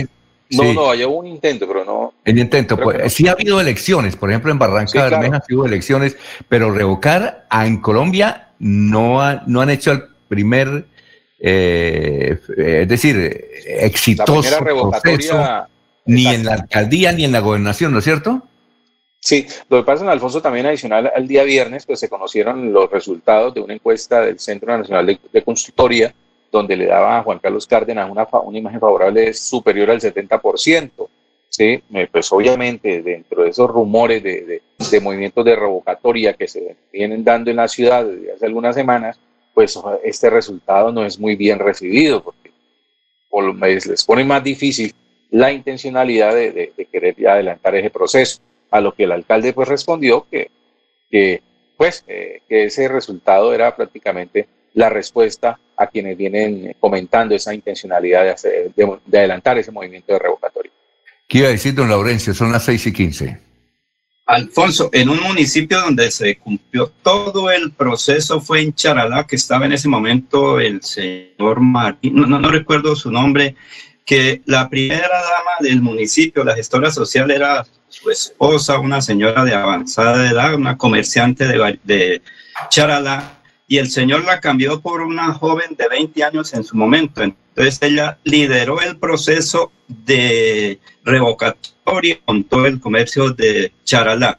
Cuando estaban faltando, yo creo que dos semanas, los demás alcaldes de la región de la época dijeron, oiga, ¿qué tal por tener novia fuera nos vayan a revocar el mandato. Y todos los alcaldes comenzaron obviamente, de su propio bolsillo, arreglaron vías, eso hubo presencia, entiendo que hasta mercado llegaron en su momento y obviamente el proceso electoral se cumplió y no alcanzaron los votos para la revocatoria del señor alcalde. Creo que esa fue una de las cosas más importantes en Colombia y en Santander. Sí, nos dice, Pero les varios alcaldes Laurencio. En Charalabio. Sí, Laurencio, nos dice May Pombo, un saludo para May Pombo, que sí hubo una revocatoria en un municipio de Boyacá. ¿Usted lo sabe? En Tasco, Alfonso. ¿Cómo? En el municipio de Tasco, en Boyacá, se revocó al alcalde. Es el único caso. Sí, es el único caso con, con éxito que se ha dado en Colombia de un proceso de revocatoria. Mm, muy bien, vamos a una pausa y luego cuando regresemos eh, escucharemos parte de la entrevista que le hizo Jorge Caicedo al alcalde Juan Carlos Cárdenas. Son las 6 y 17. Propiciamos el bienestar integral para todos los santanderianos a través de la gerencia y articulación de proyectos de alto impacto social, económico y cultural en cada uno de los territorios del departamento. Nos sentimos comprometidos con la comunidad. Por eso, en IDESAN lo hacemos posible. Somos IDESAN, siempre Santander.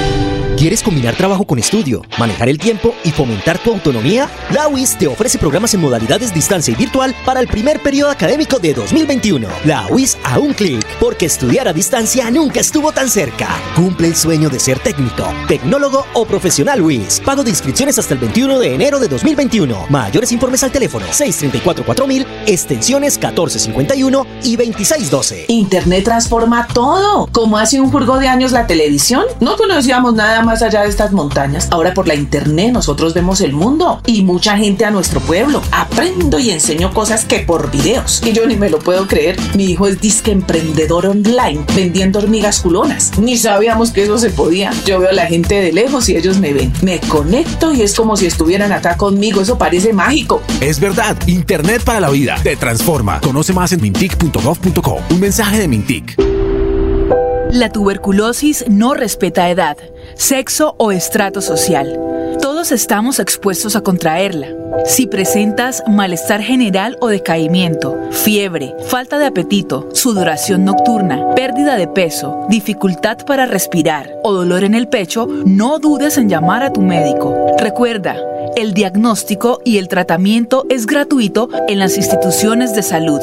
Cuídate y cuida a los tuyos. Secretaría de Salud Departamental, Gobernación de Santander siempre Santander. Desde la Alcaldía de Florida Blanca invitamos a todas las familias florideñas, a nuestros presidentes de juntas de acción comunal, para que se unan al concurso de pesebres ecológicos que estamos impulsando para preservar nuestro medio ambiente. Estamos recibiendo las inscripciones en el formulario que deben diligenciar a través del link que se encuentra en nuestras redes sociales. Participen en familia, en comunidad. En esta Navidad, unidos avanzamos.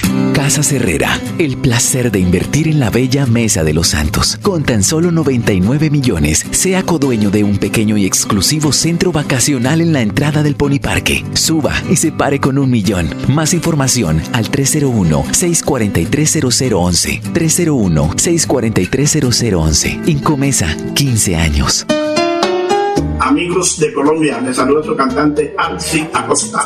Para comentarle que hace poquito, un poquito delicado de salud, pero gracias al Centro Naturista Gotas que Curan del doctor Alex Alberto García en la ciudad de Bucaramanga, hoy en día son de buena salud. Se lo dice su amigo y cantante Alci Acosta. Gotas que Curan del doctor Alex Alberto García. Muchas gracias y no se te olviden este consejo, gotas que curan. Le saluda a Julio César Galvis, el emperador del vallenato. Quiero presentarles y recomendarles al mejor homeópata de Colombia. Es el doctor Alex Alberto García. Llámelo, dígale, cuéntele cuál es su enfermedad y él le va a formular, le va a recomendar los tratamientos, la medicina que usted necesita para curarse definitivamente. Alex Alberto García el mejor homeópata de Colombia. Llame al doctor Alex Alberto García, de Gotas que Curan, a los teléfonos 635-6768 y al 316-827-9046. 635-6768 y al 316-827-9046. Servicio a domicilio gratis.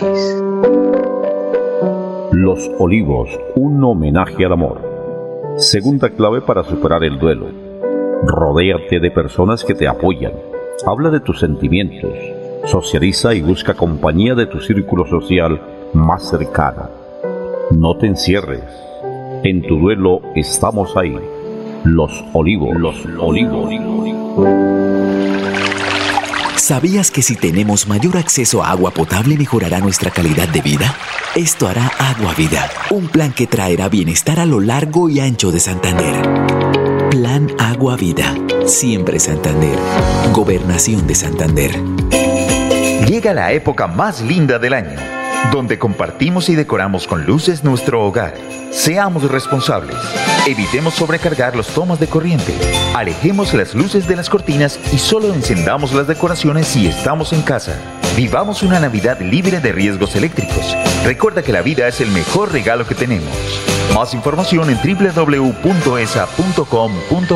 ESA, Grupo EPN, Vigilado Superservicios.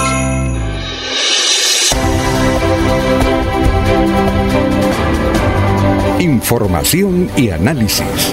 Es el estilo de Últimas Noticias por Radio Melodía 1080 AM.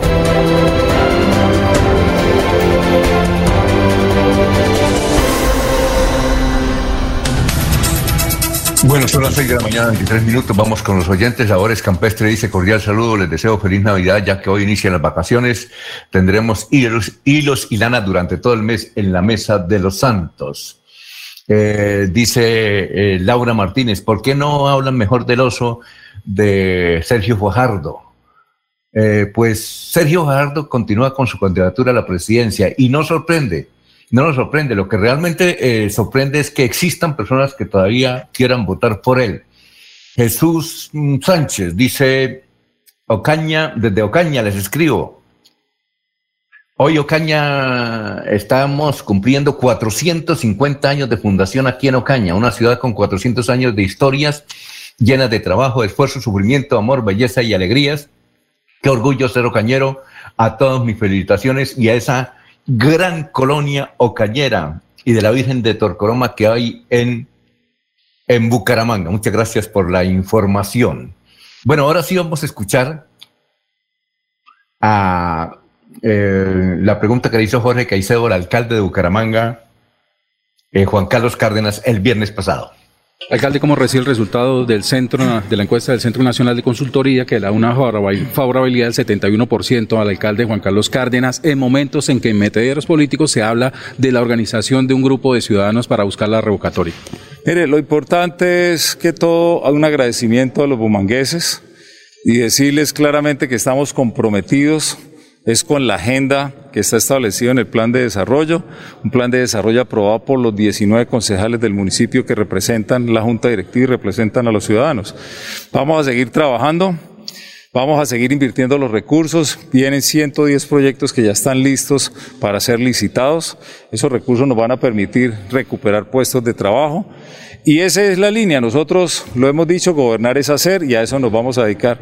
No estamos pendientes de qué dicen los unos, los otros. Nosotros no tenemos agenda política, nosotros tenemos una agenda técnica de ciudad, de cerrar las brechas históricas.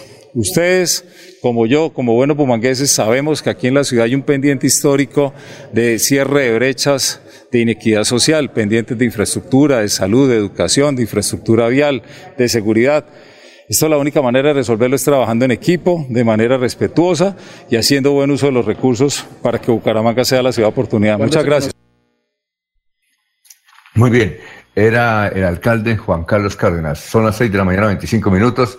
Eh, Jesús David Cabellanzo nos dice, conéctate con la transparencia. Juan Carlos Cárdenas Rey, alcalde de Bucaramanga, audiencia pública, rendición de cuentas, Bucaramanga 2020 hoy a partir de las 8 de la mañana. ¿Qué me decía, don Laurencio? Alfonso, Alfonso, es que tengo un dato confidencial a propósito de la entrevista al señor alcalde de Bucaramanga. El ingeniero Rodolfo Hernández Suárez sería candidato al Senado por el Movimiento Ciudadanos La Liga con el propósito de ser el mayoritario en Santander y Colombia, que en Bucaramanga colocaría más de 50 mil votos de esos 130 mil votos que le colocó al, ingeniero actual alcalde de Bucaramanga. Eso han buscado, dice su equipo de acción política, que busca ligar en Santander 120 mil votos y en, y en Colombia 80 mil para tener una votación total de 200 mil votos para el Senado. Estar en el Senado un tiempo, hacer los debates importantes, presentarse a nivel nacional para buscar ser precandidato presidencial y abandonar el Senado también como lo hizo exactamente a quien critican ahora también a Leonidas Gómez Gómez. Ese es el propósito que le han dicho al señor exalcalde de Bucaramanga, Rod Fernández, que sea candidato al Senado. Por eso está recorriendo Santander, varios sectores del país, y lo que él busca, 200 mil votos para ser el mayoritario individual al Senado en Colombia el día 3 de marzo de 2022, es decir, en 15 meses estaría trabajando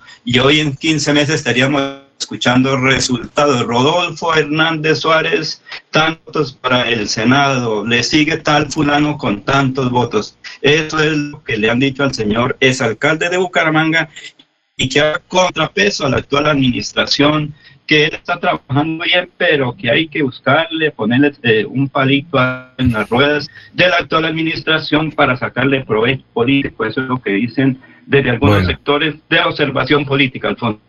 Oiga, doctor Julio, ¿usted se ha imaginado a Rodolfo Hernández en el, como senador? ¿Cómo será? Doctor Julio, hace ah, fue el doctor, el doctor Julio, son las 6 de la mañana, 28 minutos. Buena idea, ¿no? Entonces, lo que plantean de que eh, el, eh, Rodolfo Hernández sea candidato no a la presidencia de la República, sino al Senado. La que sí va a ser candidata al Senado, y es posible que encabece la lista al Senado, es mm, Ángel Hernández por el partido de la U. Tiene muy buenas relaciones con el partido de la U. Muchas mujeres se identifican con Ángel Hernández. Ya tiene nombre a nivel nacional, es muy conocida en cualquier parte de Colombia donde se mencione a Ángel Hernández. Eh, ella pues figura, ya han hecho algunas encuestas preliminares privadas con el nombre de Ángel Hernández y según el propio presidente, el anterior presidente del partido, el que se fue, el de Tori Ragorri, ella marca muy bien.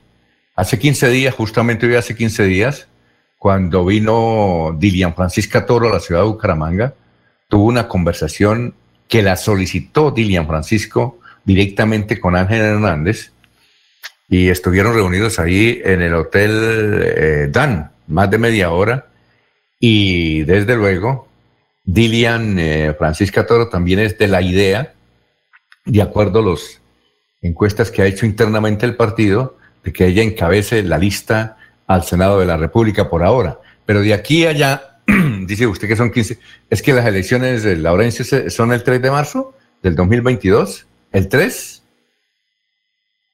Sí, es el 20, el 13, el segundo domingo de marzo. Ah, el 13 de marzo, es que usted dijo 3. Colombia Política, el segundo domingo, que es un domingo 13, es decir, a 15 meses, señor. Ah, eh, es que usted dijo 3 de marzo, entonces 13 de marzo 13 de marzo serían las, elecciones. De aquí allá, 2022. de aquí allá pasan muchas cosas, muchas cosas. 15 meses, 15 meses, sí eh, eh, señor, eh, hay que esperar. En materia electoral es muy rápido, pero de aquí allá pasan muchas cosas. Así es que lo de Rodolfo es nuevo, no sabíamos. Unos decían que va a candidato a la gobernación de Santander, pero que sea candidato al Senado sí ya es una fuente suya. Es que para muy importante. ¿Ah? Es para hacer una precandidatura. Usted sabe que haciendo Senado se recorre todo el país y se va presentando el nombre y se le puede buscar boticos en cualquier lugar de Colombia, hasta en San Andrés y recuerde que ya hay gente santanderiana. Él está en eso, por eso ha recorrido casi los 87 municipios de Santander y está recorriendo la costa. Es que es una campaña prepresidencial al Senado, Alfonso, recorrer el país y recorrer a Santander, pues eso le da unos buenos dividendos por ahora, pero hay que esperar porque no se sabe qué a cuánto logre ligar para esa aspiración. Vamos a una pausa, hay más oyentes. Eh, ¿Jorge iba a decir algo? No. ¿Iba a decir algo, Jorge? No, don Alfonso. No. con respecto, sí, a un comentario antes de errar con respecto a, a la declaración hecha por el alcalde Juan Carlos Cárdenas, eh, ¿Sí? que habla que él pues está desempeñando es una agenda eh, social para la ciudad, alejada de, las pretensiones políticas, y que eh, esta declaración se dio en el marco de la visita que hizo a, la ciudad la viceministra de Transporte, Carmen Alicia, eh, me, escapa la en este momento, eh, y el, director de la Agencia Nacional de Seguridad Vial, Luis Francisco Lota. En ese evento, don Alfonso, se logró la firma de un convenio entre la, Agencia Nacional de Seguridad Vial y la Dirección de Tránsito de Bucaramanga por la suma de 903 millones de pesos, los cuales serán destinados a la instalación de señales eléctricas y la demarcación de sitios de alto riesgo de accidentalidad de la ciudad es una cifra importante eh, destinada para este rublo. Es por primera vez que, se alcanza una cifra de, ese monto tan, tan considerable pues, específicamente para, para esta labor de demarcación de eh, algunas vías de alto riesgo en la ciudad de Bucaramanga. Allí el alcalde también hizo un anuncio importante en el caso que tiene que ver que el próximo 17 de diciembre se firmará un convenio con Findeter y la Embajada del Reino Unido para desarrollar un plan estratégico para, de ciudad inteligente que, que compromete cambiar la semaforización de la ciudad, un proyecto que hace algunos años viene dando vueltas eh, por ahí en, en, las dependencias de, de, la Dirección de Tránsito y que busca el aprovechamiento de más de 200 kilómetros de fibra óptica que están extendidos por la ciudad. Muy bien, son las 6 y 33. Eh, mensajes de los oyentes. De, este día Alfredo González dice buenos días. Dos noticias para resaltar hoy. La paliza y la tremenda agresión que recibió la mujer policía en el barrio Azovilagos de Florida Blanca. Y la deportiva, el nuevo embargo de 800 millones de pesos al Atlético Bucaramanga. Son las 6 y 33. Cantemos la Navidad con melodía. Cantemos la Navidad como nosotros cantamos. El regalo de estar juntos que esta Navidad celebramos. Cantemos una canción del amor que nos ha unido y demos gracias al cielo que ese amor ha renacido. Melodía, la radio líder de Colombia. Tener buenas vías de acceso mejora la calidad de vida, porque llegamos más rápido cuando viajamos. Los campesinos pueden vender sus productos. Podemos ir con urgencia a los hospitales, llegar al colegio más seguros. Eso es calidad de vida. Con el Pacto Funcional Siempre Santander, abrimos camino hacia el progreso. Gobernación de Santander, siempre Santander. ¿Sufre de la próstata o los ovarios? El doctor Roberto Delgado, urólogo, homeópata y dermatólogo, le tiene la solución para la infección renal, la impotencia sexual, la presión arterial, el estrés, si no puede dormir y tiene dolor de cintura y en las piernas. Son tres medicamentos completamente naturales por el valor de 70 mil pesos para acabar con todas estas enfermedades. Consúltenos en la calle 14 13 Barrio San Francisco en Bucaramanga, o llámenos al 634 8597 634 8597. Soy Berta Villamizar, afiliada al sindicato de Sintra y Magra en el sector Trabajadoras Remuneradas del Hogar, donde tenemos asesorías jurídicas, capacitaciones para conocer nuestros derechos y poder defenderlos. Compañeras de Santander, las invito a que se afilien a Sintra y Magra. Campaña de afiliación gratuita para todas las trabajadoras remuneradas del Hogar Santander. Llame ya al teléfono y WhatsApp 322-231-5606. Conozca sus derechos a un pago justo y buen trato. Afíliese ya en el 322-231-5606 Apoyan Sintra y Magra, FOS y la Federación General del Trabajo de Bélgica.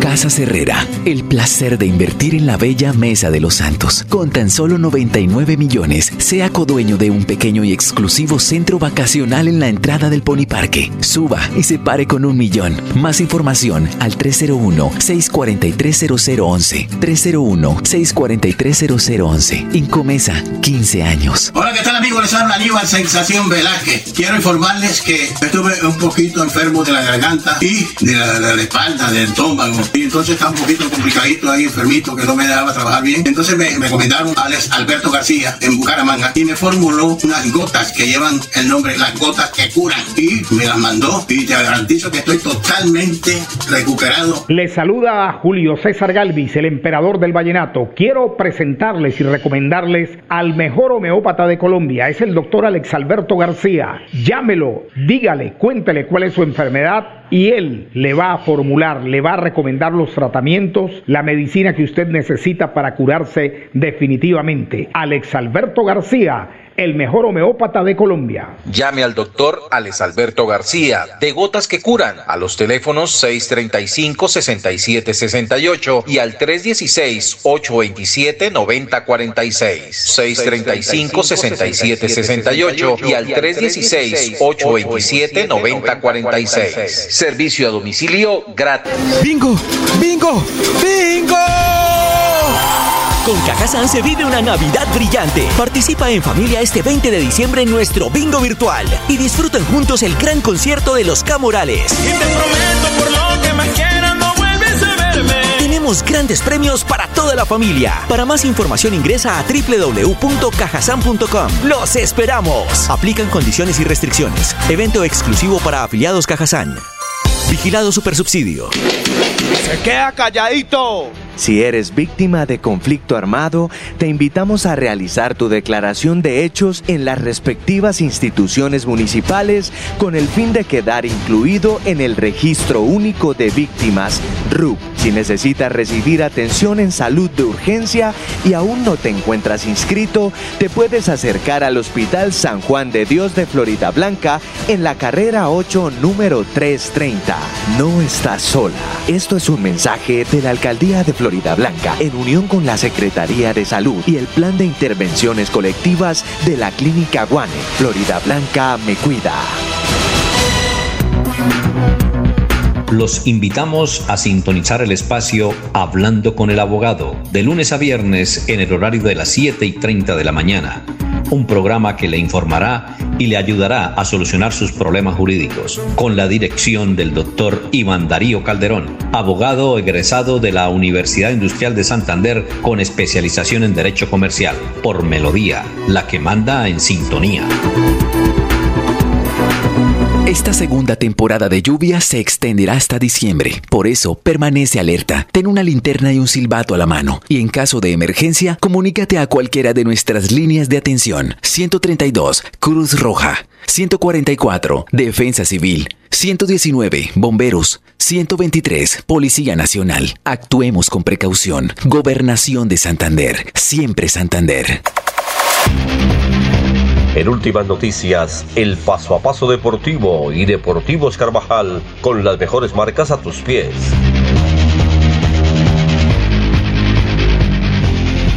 Bueno, son las 6 de la mañana, 39 minutos. ¿El doctor Julio ya está en la línea? ¿Doctor Julio? Bueno, todavía está por fuera. El doctor Julio debe estar en su... No, al contrario, estoy, aquí estoy. Es que se había ido. Hay un momentico, sí, tal vez. Bueno, eh, mm, vio, eh, ¿sabe algo del Atlético Bucaramanga no, doctor Julio? Sé que juega Alfonso este esta semana el Deportivo Pereira para estar en la disputa de una casilla para un torneo eh, internacional, creo que para la Copa Sudamericana. Pero todavía le falta camino por recorrer. Y, y- y tiene que conseguir plática porque aquí nos envían eh, una resolución del juzgado primero laboral del circuito de Bucaramanga que dice proceso ejecutivo laboral seguido de ordinario promovido por Álvaro de Jesús Gómez Garcés contra el Club Atlético Bucaramanga. Estamos hablando de, mi, eh, de un billete que le debe pagar eh, nos dice don Gran Willy Peña que este fue técnico en la B, ascendió a tres equipos, pero aquí no hizo nada. El Atlético Bucaramanga tiene ya fallos por más de mil millones de pesos. Mil millones de pesos. Ah, bueno. Eh, muy bien. Voy a conseguir plata a los hermanos Álvarez. Bueno, vamos a una pausa y regresamos, 6 y 40. En últimas noticias. En Deportivos Carvajal con las mejores marcas a tus pies. Deportivos Carvajal, la tienda número uno de Bucaramanga, en el centro comercial Cañaveral, Cacique, Cabecera, La Isla y el outlet de la calle 36 con 26 en Bucaramanga. Deportivos Carvajal con las mejores marcas a tus pies. Josefina Barros muestra la carátula del diario El Heraldo de Barranquilla. Aparecen los del Junior y dice todos positivos. todos positivos de malas. Bueno, nos dice Willy Peña que Santa Fe en femenino le ganó la final anoche al América 2 a 0 y salió campeón por segunda vez. Es masculino el sábado Santa Fe se impuso a Equidad y ahora jugará contra América la final los días 20 y 27 de diciembre. América le ganó 2 a 1 a Junior en Barranquilla. Miércoles y jueves, eh, jueves semifinal de la liguilla. Como usted dice, doctor Julio, Pereira recibe a Bucaramanga y el jueves Millo recibe el Campín a Once Caldas. Los ganadores jugarán la final. Estas se juegan a un solo partido y el local el mejor en reclasificación. Dice aquí también don Willy, increíble. El técnico de la América, Juan Cruz Real, tuvo mucha resistencia cuando lo nombraron técnico. Reemplazó a Guimaraes, técnico campeón del año pasado, pero muy costoso para mantenerlo. Por eso llevaron a Cruz y ya habían anunciado que no seguía en el 2021. Pero mire su Alfonso. enfrentó a Nacional que tuvo varios jugadores contagiados y clasificó. Y anoche enfrentó a Junior que también tuvo ocho contagiados. También, aunque anoche América jugó mejor y mereció pasar a la final. Como dijo Rubén Bla- Blades, sorpresas te da la vida. ¿Qué voy a decir, don Laurencio? Alfonso, también debe de un chancecito siete, cortitico, el ciclismo. En el velódromo Alcides Nieto Patiño de Cali, Marta Bayona logró sobresalir con varias eh, medallas eh, por Santander, se destacó a nivel nacional. Ella se está preparando para el Campeonato Mundial de Ciclismo. Marta Bayona, recordemos que ella es muy vinculada a Santander, ahora está en otra parte del país, pero ella nació en el barrio San Martín de aquí de Bucaramanga y ha sobresalido con esfuerzo propio en el ciclismo femenino. Marta es nuestra líder en el ciclismo santanderiano, Alfonso. Yolanda Villamizar nos escribe desde Armenia. Dice la tenista santanderiana Valeria Carreño logró un gran título en dobles y además pasó a ser semifinalista individual en torneos internacionales eh, que se realizaron en Medellín y Armenia. Cuando puedo, los escucho. Yolanda Villamizar, tan santanderiana como usted. Gracias, Yolanda, muy amable. Vamos a una pausa, son las 6 y 43. En Deportivos Carvajal con las mejores marcas a tus pies. Deportivos Carvajal, la tienda número uno de Bucaramanga, en el centro comercial Cañaveral, Cacique, Cabecera, La Isla y el outlet de la calle 36 con 26 en Bucaramanga. Deportivos Carvajal con las mejores marcas a tus pies. Dice don Ramiro Carvajal que toda la carrera 35 está con muchos atractivos para los visitantes. Ahí en la carrera 35A con calle 51, donde está pues la, una feria de emprendedores, son 24 emprendimientos que apoya a Deportivos Carvajal, luego sigue Deportivos Carvajal. Y como si fuera poco, don Rigo eh, Urán eh, esto inauguró este fin de semana su tienda eh, con muchos productos eh, para el ciclismo básicamente, ahí junto a Deportivos Carvajal. Ha sido esta la sección de Deportivos Carvajal. Carvajal, son las 6 y 44, vamos a cerrar la sesión de Deportivos Carvajal y continuamos con los mensajes a esta hora. 6 y 45. En últimas noticias, el paso a paso deportivo y Deportivos Carvajal con las mejores marcas a tus pies.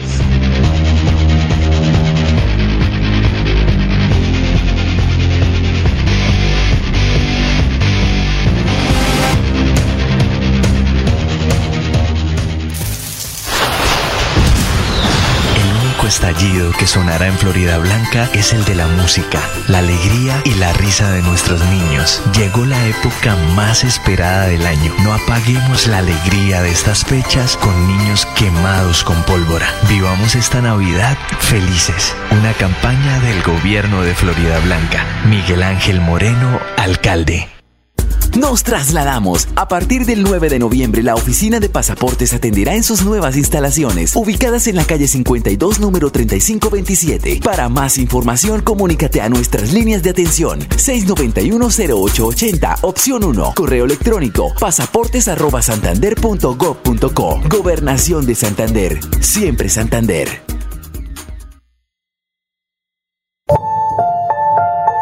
Es tu deber cuidar a los demás. Si tienes tuberculosis, ten en cuenta lo siguiente. Cubre nariz y boca para toser. Utiliza el tapabocas y permite la ventilación natural. Cuidémonos juntos. Secretaría de Salud Departamental. Gobernación de Santander. Siempre Santander. ¿Quieres combinar trabajo con estudio, manejar el tiempo y fomentar tu autonomía? La UIS te ofrece programas en modalidades distancia y virtual para el primer periodo académico de 2021. La UIS a un clic, porque estudiar a distancia nunca estuvo tan cerca. Cumple el sueño de ser técnico, tecnólogo o profesional UIS. Pago de inscripciones hasta el 21 de enero de 2021. Mayores informes al teléfono 634-4000, extensiones 1451 y 2612. Herrera, el placer de invertir en la bella Mesa de los Santos. Con tan solo 99 millones, sea codueño de un pequeño y exclusivo centro vacacional en la entrada del Pony Parque. Suba y se pare con un millón. Más información al 301-643-0011. 301-643-0011. Incomesa, 15 años. En IDESAN nos estamos transformando. Ratificamos nuestra vocación hacia lo público para financiar iniciativas que beneficien a los santanderianos por medio de créditos de fomento. Estamos comprometidos con el desarrollo de Santander. Por eso, en IDESAN lo hacemos posible. Somos IDESAN, siempre Santander. En la capilla y repique de campanas navideñas la parroquia de Nuestra Señora del Perpetuo Socorro invita a todos los feligreses y devotos del Señor de los Milagros para que participen con toda su familia en la novena de Navidad del 16 al 24 de diciembre a las 5 de la mañana con transmisión gigante de la potente Radio Melodía en los 1080 de la M. Melodía en Navidad, la que manda en sintonía.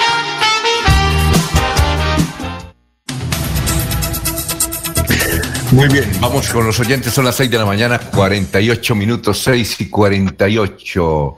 Eh, Gerardo Gómez Forero dice: el Atlético está disputando un cupo para el hexagonal de la Marte. Francisco Espinel, buenos días.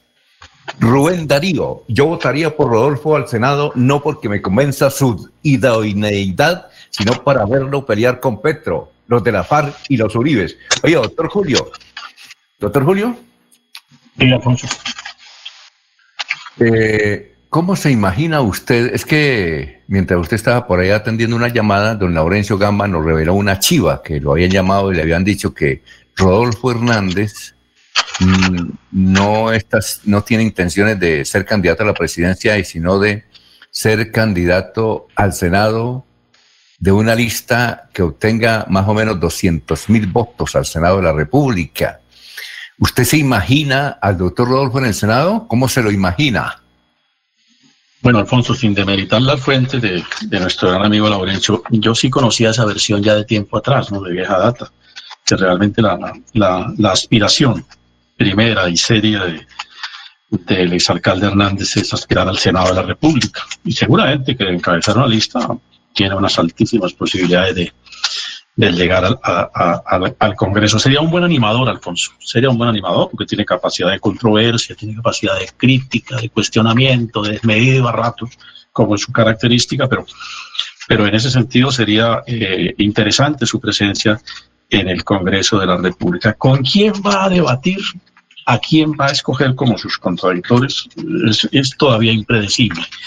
No sabemos si va a llegar a porque eso depende de, los vaivenes y de las circunstancias políticas que se den en estos procesos electorales que están por, por venir, ¿no? Cómo se ubique finalmente el exalcalde Hernández y según también las coyunturas que sean objeto de, de, algún eventual debate. Entonces, y él es impredecible en ese sentido. Sabemos que él no tiene una línea eh, digamos, eh, definida, constante, de, permanecer en una, en una orilla como tal. Él según sus interpretaciones, puede hoy tener una posición, mañana eh, tener otros aliados, por manera que, que ahí es impredecible frente a quienes va eh, eh, a controvertir. Pero sí sería, a mi juicio, interesante que estuviese el exalcalde Hernández en el Senado de la República por los factores que ya anoto. Oiga, y, además este, su, su lista tendría una gran fuerza. Sí, eh, y, por lo menos, Alfonso, es la garantía de que, y hay que decirlo con el respeto por todos los congresistas nuestros, la garantía de que Santander tendría una voz en el Congreso, ¿no? Porque es que es lamentable que pasan los cuatro años y realmente no se sabe a ciencia cierta si nuestros congresistas fueron o no a las sesiones del Congreso Nacional. Sí, y otra cosa, eh, sacaría entre unos cuatro o cinco senadores, ¿no? Es decir, el segundo iría en coche. Y, valga una aclaración, ¿no, Alfonso? No, no, no, estamos haciendo campaña, no lejos estamos de, impulsar esa candidatura, pero, pero no es óbice para, para poder juzgar con algún grado de objetividad qué papel podría cumplir en el Senado el exalcalde Hernández. Eh, es decir, el que, el que ocupe el segundo y el tercer lugar ahí, el que se ubique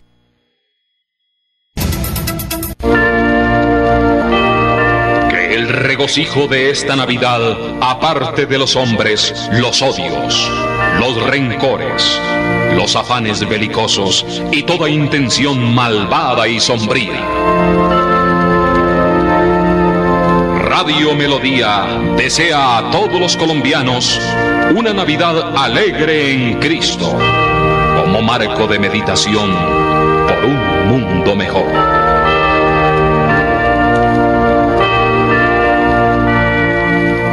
14 fuentes hídricas, Santander posee una gran riqueza natural. Con el plan Agua Vida queremos llevar esta riqueza a todos los hogares santandereanos, trayendo más agua potable a más familias. Porque donde hay agua, hay vida. Santander, Tesoro Azul de Colombia. Gobernación de Santander. Siempre Santander. Ser el epicentro del área metropolitana conlleva para nuestra ciudad el tránsito de los cuatro municipios. Por eso tomamos la decisión de hacer la ampliación y la modernización del intercambiador de PQP. Ya estamos a punto de concluir el 100% de la obra que inició el gobierno anterior y que conectará toda la metrópoli. Avanzamos. Gobierno de Florida Blanca. Casa Herrera, el placer de invertir en la bella Mesa de los Santos. Con tan solo 99 millones, sea codueño de un pequeño y exclusivo centro vacacional en la entrada del Pony Parque. Suba y se pare con un millón. Más información al 301-643-0011. 301-643-0011. Incomesa, 15 años. Los problemas del colon inflamado son bastante comunes en los colombianos, hombres y mujeres, siendo una dolencia de difícil tratamiento. La terapéutica natural Araltel ha encontrado a través de los años de investigación un producto que ha demostrado ser útil en el tratamiento del colon. Tome el Araltel Mevis por cuatro meses de manera constante y note usted mismo los resultados. Si ya estás en casa cuidando tu salud y la de los tuyos, no olvides que puedes tener los productos naturales Araltel a través del servicio a domicilio en tu ciudad. Comunícate en Bucaramanga al celular 315-447-1995. Recuerda, 315-447-1995. Tienda Naturista, tu vida y naturaleza en Bucaramanga. Llega la época más linda del año, donde compartimos y decoramos con luces nuestro hogar. Seamos responsables. Evitemos sobrecargar los tomas de corriente. Alejemos las luces de las cortinas y solo encendamos las decoraciones si estamos en casa. Vivamos una Navidad libre de riesgos eléctricos. Recuerda que la vida es el mejor regalo que tenemos. Más información en www.esa.com.co. ESA, Grupo EPN, Vigilado Superservicios. Estas son últimas noticias, las noticias de la hora. Saludos, Silvia Cárdenas les presenta las UCI Noticias y Paz. Colombia sumó 8.702 contagios por coronavirus y otros 187 fallecidos. Acumuló 1.425.774 casos y 39.053 muertos, según el último informe del Ministerio de Salud. El ministro de Defensa Carlos Holmes Trujillo lideró un consejo de seguridad en Caucasia, Antioquia, en donde este fin de semana se presentó una nueva masacre que dejó tres muertos, un desaparecido y cinco heridos. Ofreció 100 millones de por los autores de esta masacre. La alcaldesa de Bogotá, Claudia López, invitó a un aislamiento voluntario antes de Navidad. Para la mandataria, tener fiestas con bioseguridad depende del autocuidado. Santa María de la Luz, Tierra de Agua, regresa. Continúe disfrutando esta maravillosa historia de la radionovela en Colombia. Hola a todos, les saluda Antonio. Yo me llamo Álvaro Escobar para los amigos Campanita. Hola, soy Gabriela Ruiz. No se pierdan la segunda temporada de Tierra de Agua, que está mm, buenísima. No se la vayan a perder. Ahí nos escuchamos. Santa María de la Luz, Tierra de Agua, en su segunda temporada. Una producción de Fede Medios. Santa María de la Luz. En el mundo, las primeras vacunas de Pfizer contra la COVID-19 llegaron este domingo a Canadá procedente de la planta de la farmacéutica en Bélgica. Esto permitirá el inicio del proceso de inmunización a la población en las próximas horas. Y en los deportes, Independiente Santa Fe se proclamó campeón del fútbol femenino 2020 y levantó su segunda copa en el fútbol profesional colombiano. Regocijo de esta Navidad aparte de los hombres los odios los rencores, los afanes belicosos y toda intención malvada y sombría. Radio Melodía desea a todos los colombianos una Navidad alegre en Cristo, como marco de meditación por un mundo mejor.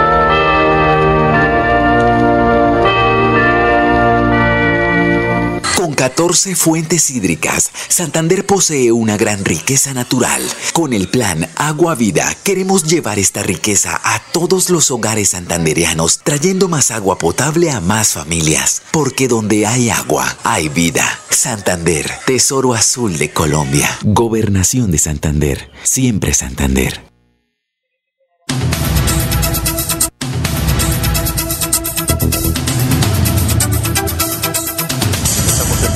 Radio Melodías 659. Eh, Arnoldo Ortiz nos escribe desde el municipio de San Gil. Gracias por la sintonía. Dice que en San Gil esperan a la gente con todas las normas de bioseguridad. Gracias, Arnoldo. Son las 7 de la mañana. Don Laurencio, lo escuchamos. Alfonso, es que la ministra de Telecomunicaciones o las antiguas eh, de este sector, las ahora ha dicho que Santander y el país se beneficia con una serie de proyectos para educar a Santander y a Colombia. Precisamente la ministra de esta de las TIC, Karen Abouzaín, dice que Santander se beneficiará como lo anunció el gobernador de Santander. Aquí está, conectividad educativa, Ministerio de las TIC para nuestros estudiantes y habitantes de las veredas y corregimientos más apartados de los 32 departamentos de nuestro país. Desde el gobierno del presidente Iván Duque adjudicamos el proyecto de conectividad rural más grande de la historia de Colombia, el proyecto 10K, con una inversión de más de 2.1 billón de pesos. Vamos a instalar más de 14 mil colegios que ofrecerán internet gratuito, pero que además también tendrán una zona digital. Son mil municipios los beneficiados. Esto realmente superó las expectativas del número de colegios en un 56%, más un tiempo de 18 meses, quiere decir que va hasta el 2031, con una navegación mínima entre 12 megas y 21 megas. Esto realmente estamos cambiando la vida de nuestros jóvenes y niños del país. Esto además contribuye al 70% que tenemos planeado en el plan de desarrollo que dijimos que Colombia va a estar conectado en un 70%. Y recuerden todos que conectividad es equidad. La ministra Laurencio estuvo qué días aquí en Bucaramanga, este fin de semana. No, señor, no esto es desde Bogotá que han hecho estos anuncios y como lo dijo el señor gobernador de Santander, gestiones a nivel nacional se están haciendo para que la conectividad educativa sea un hecho importante, particularmente para zonas aisladas de Bucaramanga, donde en el pasado tenían dificultades para que los estudiantes recibieran su capacitación diaria. Pero ahora con este anuncio de la ministra de las Telecomunicaciones, Karen Abudaín, Santander y varios municipios y sobre todo la zona rural de este departamento se van a beneficiar con inversiones que a nivel nacional están cerca de los 2 billones de pesos en los próximos 10 años. Ah, muy bien, perfecto. Son las 7 de la mañana, eh, eh, tres minutos. Bueno, otra de las noticias que anunció el señor alcalde de Bucaramanga es que se va a repavimentar mm, la ciudad. Un cálculo de cuánto vale repavimentar Bucaramanga. Bucaramanga, pues eso, imagínese, es, es, prácticamente el presupuesto. Vale más o menos medio billón, billón, billón. Más allá de las molestias ocasionadas como trancones y posibles daños en automotores, el mal estado de la malla vial en muchas zonas de Bucaramanga, pues es un problema que ya perjudica la seguridad vial no hay que ir muy, atrás en el tiempo para recordar una de las tantas muertes registradas en la capital de Santander a raíz de las fallas en el pavimento como huecos y ondulaciones. Eh, una de las víctimas más recientes se registró el pasado sábado 7 de noviembre. Eh, por ejemplo, Vanguardia Liberal recuerda que durante dos días en cuidados intensivos estuvo William David Arcila Parra, que perdió la vida a sus 25 años de edad tras sufrir un accidente de tránsito en la vía Palenque Café Madrid la mañana del pasado 5 de noviembre. La hipótesis preliminar de las autoridades señala que el joven conductor había habría perdido el control de su motocicleta al caer en un hueco. El corredor Palenque Café Madrid el cual será habilitado con cerca de 40 mil millones, no es el único eje vial que ya requiere prontas intervenciones. Arterias como la avenida González de Valencia y la carrera 33 presentan múltiples imperfecciones que tienen riesgos para la movilidad, además de corredores primarios, la red vial en barrios como Cabecera, San Alonso, Muti, Centro, entre muchos otros, eh, pues están en malas condiciones. Eh, en medio de la visita que el viernes realizaron a Bucaramanga la viceministra del Transporte y el director de la Agencia Nacional de Seguridad Vial, tal como lo registraba Jorge Caicedo, el alcalde de la capital santanderiana, Juan Carlos Cárdenas, anunció que el gobierno local prepara una inversión para reparcheo vial y resaltó que es más alta la de los últimos años. De acuerdo con los datos precisados, eh, se van a destinar 20 mil millones de pesos para hacer reparaciones en eh, la ciudad bonita. Eso es para el año entrante. Bueno, Laurencio, usted tiene más invitados a esta hora. Estamos en Radio Melodía, son las 7 de la mañana, 5 minutos. Lo escuchamos, Laurencio. Alfonso, es. Si hay que repetirlo, Estuvo este sábado en la actividad de presentación del libro Santurbán, Vetas de Agua, de Carlos Nicolás Camacho, eh, de Carlos Nicolás Hernández Camacho. Este Hernández y Camacho tiene mucha vinculación con Barbosa. El doctor Juan Carlos Cárdenas, alcalde de Bucaramanga, dijo que hay que defender el agua, que hay que estar pendiente y que uno de sus compromisos es esa la defensa del agua. Precisamente en el libro Santander Vetas de Agua que fue presentado en la financiera como Ultrasan con Jaime Chávez Suárez, con Carlos Nicolás Hernández y otras personas del orden nacional, pues aquí está este informe con el alcalde Juan Carlos Cárdenas, alcalde de Bucaramanga. Me alegra saber que el señor alcalde está al frente, la Cátedra del Agua, donde desde la infancia y la juventud se pueden ir moldeando pensamientos, conciencias distintas de pensar y vivir el mundo. Yo siempre he creído que mi vida se ha ido modelando dentro de una geografía paradojal de Colombia. Colombia es un país con dos mares, plenos de arrecifes coralinos, un desierto azul país de manglares y arrecifes de corales. Otra paradoja que me conmueve desde mi infancia escolar, que no supiéramos que existían bellezas naturales como caños cristales, que no conociéramos millones de parques naturales, nacionales, como el del Tuparro, y tan los raudales del Guaviare y el Baupé, y en el Amazonas toda esa formación poética y cultural de los Huitoto y de los Muinani. Yo nací en Bucaramanga. Los bumangueses es una ciudad que nunca conoció el mar en su infancia. No conocimos tampoco el páramo en nuestra infancia. Solo hasta hace unos años comenzamos a tener conciencia de que el páramo existía y también estamos empezando a tener conciencia que los páramos no son simplemente un tema de playas y de aventura turística, sino que el turismo debe ir mucho más allá, hasta el espíritu de las propias regiones que vivimos. La cultura de los páramos, que es la cultura de la vida, como la cultura de los bosques de corales y la cultura de los mangles es la cultura del mar. Para finalizar, simplemente leerles un breve texto que configuran este libro. Laguna Verde.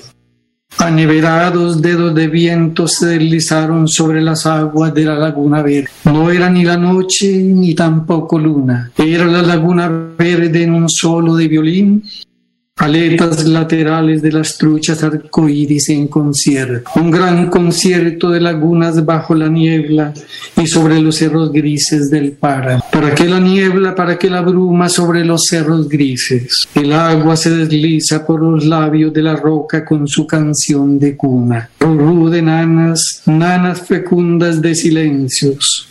La laguna verde no duerme ni de noche ni de día La laguna verde vive despierta desde la eternidad del tiempo, su sueño de agua tropical de páramo. Sí, el trópico, esa geografía cósmica que no florece en primavera ni se despoja de sus hojas en otoño. Suban ciudadanos del mundo a observarla en la plenitud de su silencio de arco iris. No canta el poeta de poetas Walt Whitman, pero en este canto yo soy Whitman. En Santurbán gotas de agua permanecen en el tiempo.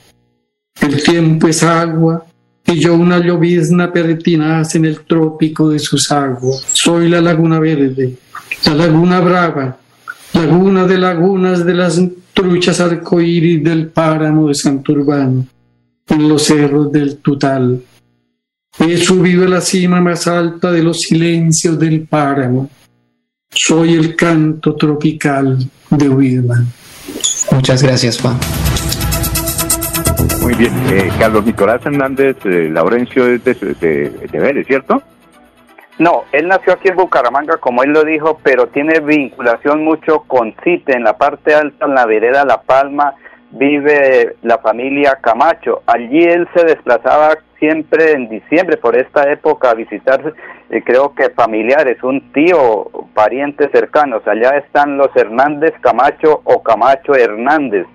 Él junto con su hermana, ahorita no recuerdo la que fue gerente de Horizontes de Turismo, ella está muy vinculada con el corregimiento de CITE, tanto que cuando se hizo los 450 años de la fundación de CITE, ella fue una de las gestoras junto con Carlos Nicolás Hernández y con eh, la otra persona que ha estado siempre eh, vinculado a la UIS, se me está olvidando ahorita el nombre del que fue director cultural de la UIS. Eh, Álvaro Mejía, eres cuñado de Álvaro Mejía, ¿verdad? Álvaro Mejía, sí, sí, él estuvo también vinculado a eso porque les ha gustado parte del corregimiento de CITE en el municipio de Barbosa. Y en la administración primera de Deyanira Ardila González, Carlos Nicolás eh, editó un libro sobre Barbosa. No recuerdo si yo le traje uno a usted hace ya como 10 años, Alfonso. Ah, muy bien. El Carlos, que él ha hecho varios libros sobre Santander, no solamente este del agua, sino varios sí, libros. no, es un escritor eh, muy apasionado que le gusta Santander y sobre todo cuestiones rurales, Alfonso. Muy bien. Vamos con los oyentes. Nos escribe Tatiana. Eh, dice, yo no votaría por Sergio Fajardo y sí votaría por Rodolfo Hernández al Senado. Gerardo Gómez Forero dice, señor alcalde de Florida Blanca, el intercambiador se llama Papi Queropiña. Francisco Espinel, otro aspecto de la repavimentación de las vías corresponde a la calidad de la carpeta asfáltica. Por ejemplo, la vía antigua Florida Blanca en el sector del acceso al cementerio de las colinas fue resellada en su totalidad, quedó muy bien, pero a los seis meses ya presentaba deterioro. ¿Quién, quién responde por la calidad de la obra? Nos escribe Francisco Espinel. De otro lado, eh, la Policía Departamental de Santander nos informa, dos hombres fueron asesinados en hechos aislados en Barranca Bermeja en menos de 24 horas. Dos crímenes acudieron al puerto petrolero. El sábado en la tarde fue asesinado José Gregorio Escobar Sanguino de 45 años, conocido con el alias de Rampo. Ahora después en el barrio La Liga acabaron en Barranca Bermeja con la vida de William Centeno de 24 años. Bueno, nos vamos para la ciudad de Barranca Bermeja, a ciudad no, perdón, eh, el distrito de Barranca Bermeja. El distrito de Barranca Bermeja, allá está Soel Caballero, por antes de Soel, aquí nos escribe un veedor. Dice, oye, ¿cómo es posible que un veedor aquí en Bucaramanga? Dice, no de mi nombre para evitar conflictos. Muy bien. Él dice, ¿cómo es posible que en Neiva eh, hayan visto muy orondo con su señora esposa al señor Fernando Trujillo, el hombre que se robó el pan en Santander hace dos años y que vendía eh, tamales eh, a 30 mil pesos. Ese Fernando Trujillo estaba muy orondo en las calles de, de Neiva con su esposa Cielo González. Qué desfachatez de la justicia. Un hombre que debía estar privado de la libertad porque se, robó el PAE en el departamento de Santander de los Niños y ahora con esa plática está disfrutándola con su esposa en el departamento del Huila. Vamos para el, el distrito de Barranca Bermeja con Soel Caballero. Soel, muy buenos días.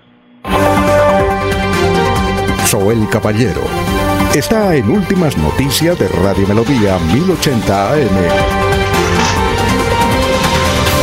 Buenos días, Alfonso, para usted, para los compañeros, igualmente para todos los oyentes. Ayer, 13 de diciembre, no se presentaron cifras de fallecidos por COVID-19 en Barranca Bermeja. La tasa de pacientes recuperados llegó a un porcentaje del 91.2% con un registro de 52 personas que sanaron satisfactoriamente de la enfermedad. El Ministerio de Salud y la Protección Social notificó 44 casos nuevos positivos para COVID-19 en Barranca Bermeja. Se trata de 25 hombres y 19 mujeres. Las estadísticas actualizadas del COVID en Barranca Bermeja están de la siguiente manera. Casos confirmados confirmados 10.133 que corresponden a 6.004 hombres y 4.159 mujeres. Personas totalmente recuperadas 9.245. Personas recuperándose en casa bajo vigilancia médica 546. Un total de 11 personas hospitalizadas, 27 pacientes en unidad de cuidados intensivos UCI y 304 personas fallecidas. Casos activos en el distrito de Barranca Bermeja 587 se han eh, tomado. Un total de 41.217 muestras. Noticia con la que amanece el distrito. Continúen compañeros en estudios en últimas noticias de Melodía 1080. Desde la alcaldía de Florida Blanca invitamos a todas las familias florideñas, a nuestros presidentes de juntas de acción comunal para que se unan al concurso de pesebres ecológicos que estamos impulsando para preservar nuestro medio ambiente. Estamos recibiendo las inscripciones en el formulario que deben diligenciar a través del link que se encuentra en nuestras redes sociales.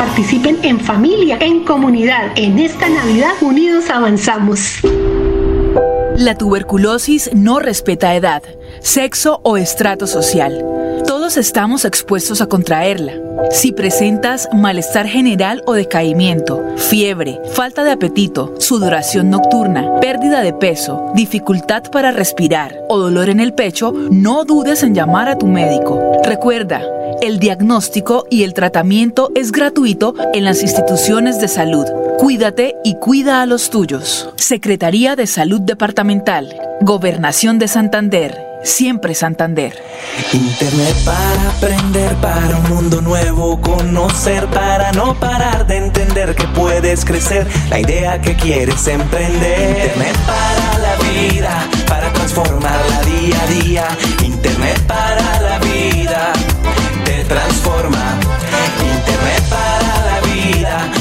transformarla día a día. Internet para la vida, te transforma.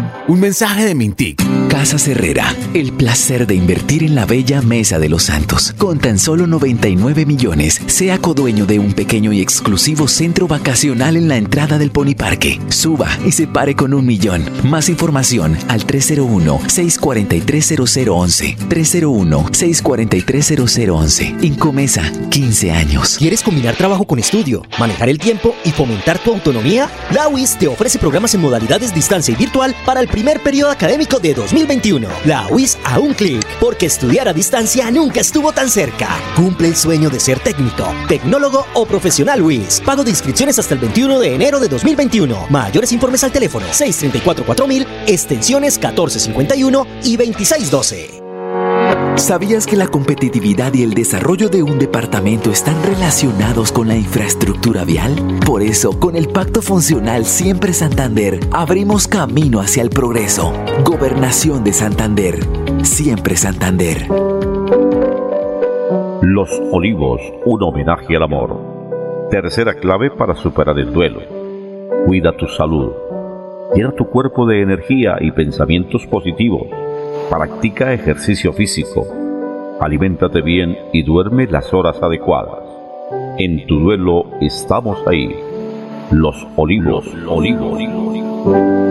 Propiciamos el bienestar integral para todos los santanderianos a través de la gerencia y articulación de proyectos de alto impacto social, económico y cultural en cada uno de los territorios del departamento. Nos sentimos comprometidos con la comunidad. Por eso, en IDESAN lo hacemos posible. Somos IDESAN, siempre Santander.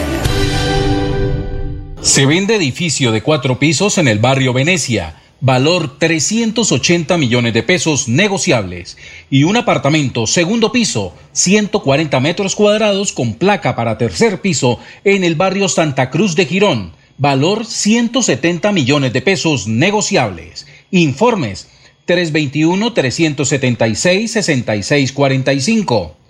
321-376-6645. Enrique Ordóñez Montañés está en Últimas Noticias de Radio Melodía, 1080 AM. Son las 7 de la mañana, 19 minutos. Eugenio Orozco escuchó que al presidente Duque lo nombraron presidente pro tempore de Prosur. Y quiere saber qué es eso de pro tempore, profesor. Tenga usted muy buenos días. Muy buenos días, Alfonso y oyentes de Últimas Noticias. Sí, Primero, pues hay que definir qué es eh, Prosur. Prosur, pues es una alianza del Pacífico que fue fundada por Chile, por Colombia, por Perú y por México. ¿Para qué fundaron esta? Porque, ¿Por qué se asociaron estos países? Para luchar contra el cambio climático.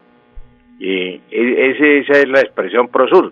Y pues eh, se han rotado la presidencia entonces, la primero también hay que definir qué es eh, pretempore, que es la pregunta del señor Orozco. Pues la expresión protempore es una expresión latina que significa por tiempo, por un tiempo determinado. Eh, la presidencia de Prosur la ejerció el presidente Piñera de Chile y ahora la va, eh, le corresponde al presidente de Colombia, Iván Duque pro tempore, pro tempore, por un año, por un tiempo limitado. Es que los organismos internacionales, Alfonso, eh, esos organismos, mm, cuando tienen periodos cortos, dicen es un presidente pretempore, porque es por un tiempo limitado. Entonces, utilizan esa expresión. Como el periodo es corto, utilizan la expresión presidente pro tempore, por un tiempo limitado.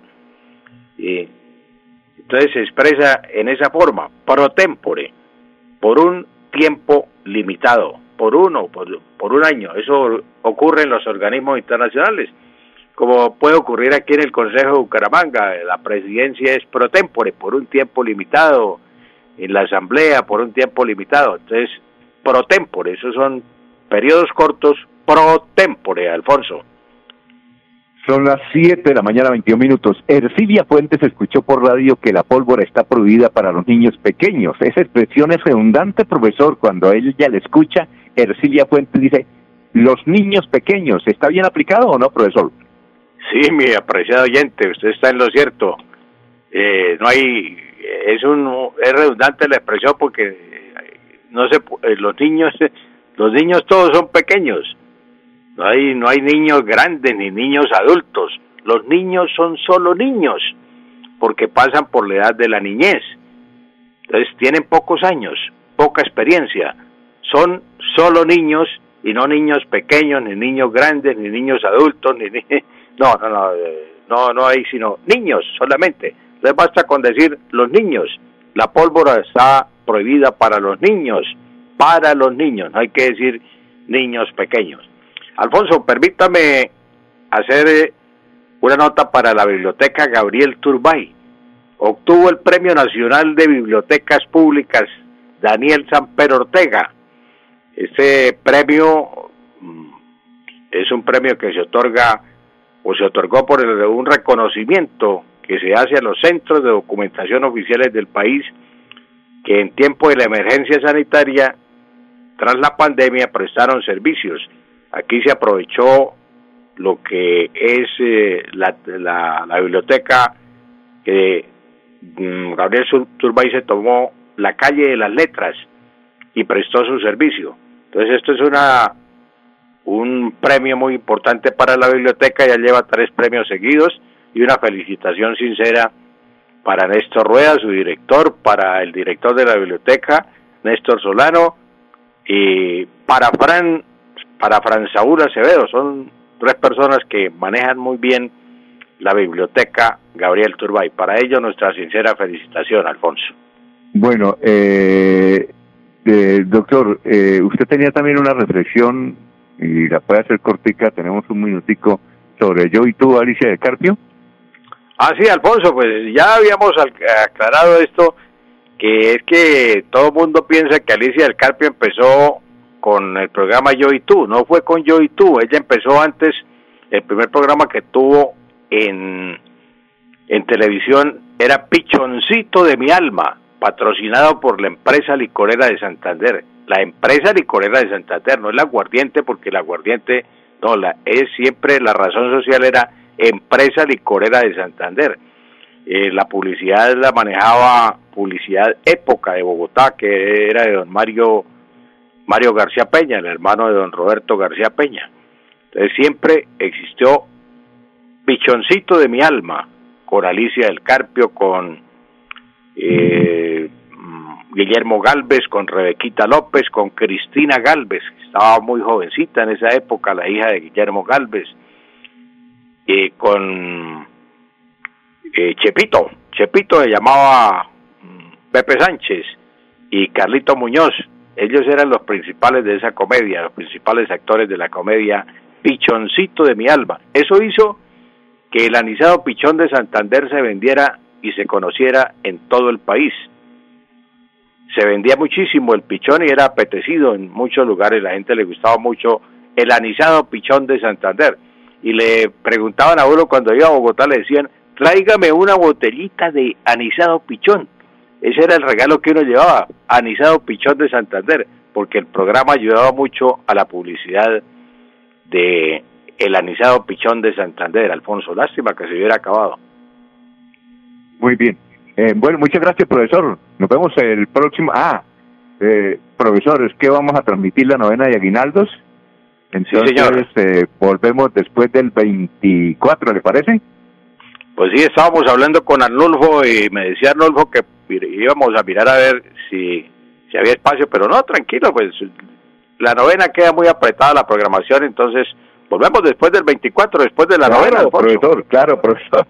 Es que como hace 30 años Radio Melodía transmite eh, la novena de Aguinaldos, ¿no? Sí, señor. Desde la iglesia del Perpetuo Socorro con don Arnulfo Otero Carreño. Carreño. Muy bien. Son las 7 de la mañana, 26 minutos. Estamos en Radio Melodía. En un instante viene el doctor Iván Calderón.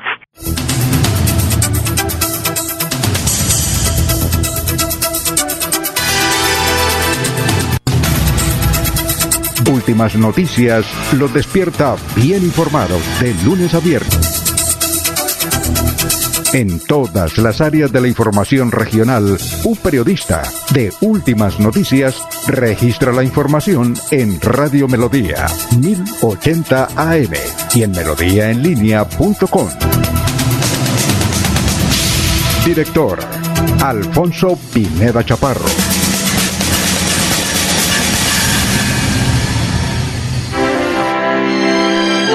Decir Navidad es decir amor, decir paz, armonía, concordia, buena voluntad, hacer el bien, compartir lo mejor de cada uno. La Navidad es el tiempo ideal para estrechar manos y corazones.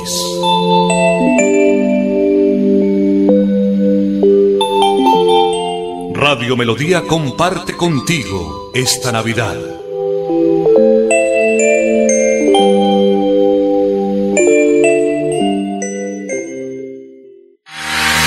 Atención, sufre usted de hongos, psoriasis, vértigo, rasquiñas o tos, el urólogo, homeópata y dermatólogo Roberto Delgado le tiene la solución. Comuníquese al 634-8597, 634-8597. Estamos en Facebook como Roberto Delgado Aceros y en Bucaramanga en la calle 14 2313. Cuando pienses en amor, pasión, piensa en mí, Damiana. Pide ahora mismo tu tableta de Damiana para que disfrutes al máximo de una relación sexual con toda la energía, vitalidad y que te permita durar el tiempo que tú quieras. Damiana, pídela a domicilio en Bioalterna 643-6636 o al celular 321-441-6668. Bioalterna, calle 55 31 17, Barrio Antiguo Campestre, Bucaramanga.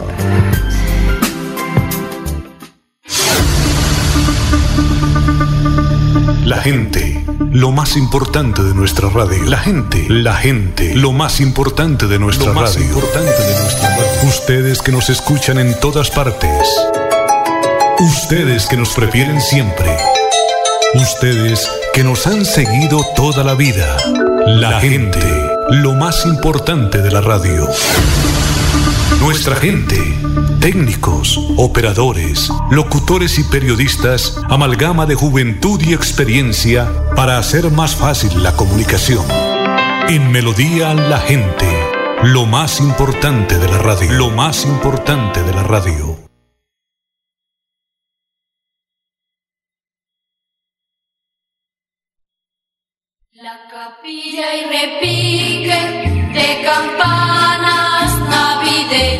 La parroquia de Nuestra Señora del Perpetuo Socorro invita a todos los feligreses y devotos del Señor de los Milagros para que participen con toda su familia en la novena de Navidad del 16 al 24 de diciembre a las 5 de la mañana con transmisión gigante de la potente Radio Melodía en los 1080 de la M.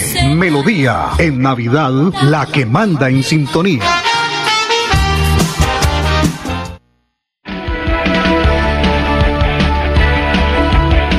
Melodía es la radio que lo tiene todo. Noticias. Deportes. Música.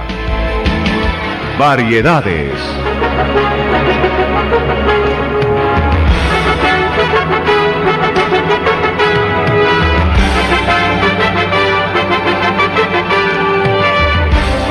Melodía la Grande.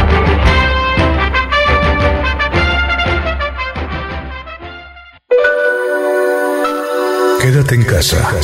Disfruta, vive, comparte, ama, aprende, juega, escucha, goza, lee, saluda, regala, responde, comprende, perdona, canta, supérate, felicita, encuentra, apoya, cree, agradece, enamórate, mejórate, trabaja, ríe, ayuda, quiere.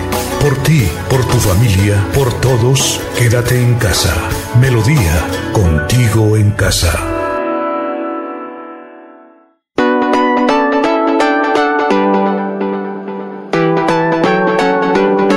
Melodía, Melodía, Radio Sin Fronteras.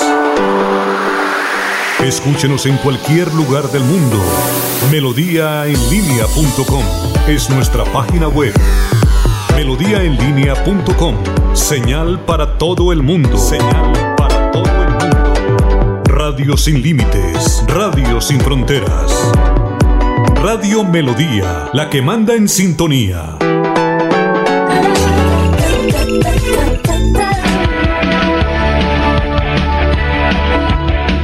Melodía es la radio que lo tiene todo. Noticias. Deportes. Música. Variedades.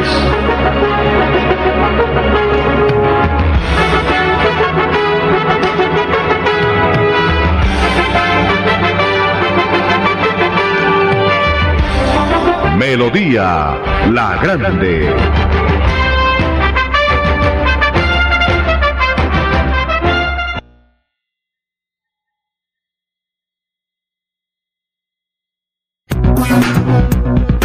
A esta hora presentamos Hablando con el abogado. Hablando con el abogado. A partir de estos momentos, comuníquese a través de las líneas 630-4870 y 630-4794.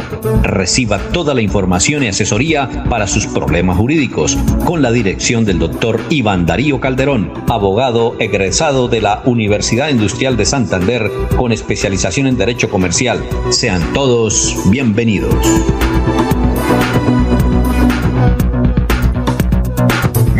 Eh, saludamos al doctor Iván Calderón en esta mañana de ya prácticamente el fin del año. A ver, doctor Iván, ¿cómo está? ¿Cómo se encuentra? Tenga usted muy, pero muy buenos días.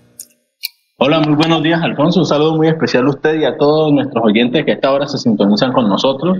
Y sí, ya en el último mes del año, eh, con muchas ganas pues de rematar el, el, año de la mejor forma y pues sobre todo resolver las inquietudes jurídicas que puedan llegar a tener todos nuestros oyentes. Muy bien, eh, vamos a recordar los teléfonos para que los oyentes nos llamen aquí a Radio Melodía y damos el perfil también aquí de Radio Melodía en Facebook para que nos escriban. Los teléfonos son 630-4794, 630-4870 y el teléfono eh, es el 300, el del doctor, que lo pueden llamar después de las 6 de la mañana, perdón, de las 8 de la mañana de hoy y todos los días. Es el 300, el 7, 4S6 y el 37. Aquí por el perfil de Radio Melodía también nos pueden escribir preguntas. Eh, igualmente por el perfil de Alfonso Pineda Chaparro en el Messenger nos pueden escribir. Doctor Iván Calderón, ¿cuál es el tema de hoy? Bueno, pues Alfonso, eh, hoy vamos a iniciar con el tema de la responsabilidad civil. Pues doctor, pero tenemos, tenemos ya una llamada, vamos a atenderla. Muy buenos días. El doctor Iván Calderón, ¿escucha? Gracias, muy buenos días, doctor Iván. Quiero preguntarle, en este momento, en algunas agencias de arrendamiento están aduciendo eh, situaciones después de que ya se superaron las vigencias de los decretos en pandemia y no están pagando a tiempo a los propietarios el canon respectivo, manifestando que a su vez el arrendatario no ha pagado o que las eh, aseguradoras, en el caso de que estos procesos ya estén en manos de aseguradoras, no les han pagado. Así las cosas no están dando cumplimiento a los convenios eh, que se han firmado. ¿Qué se puede hacer para que las inmobiliarias cumplan con esos contratos de pague a tiempo, pague o no el inquilino? Bueno, muchas eh, gracias, muy amable caballero. Sí, bueno, eh, es una muy interesante pregunta que plantea el oyente porque es lo que se ha escuchado, ¿no, Alfonso, en estos últimos meses, de que las inmobiliarias se están retrasando el tema de los pagos o incluso ya llevan varios meses atrasados para el propietario.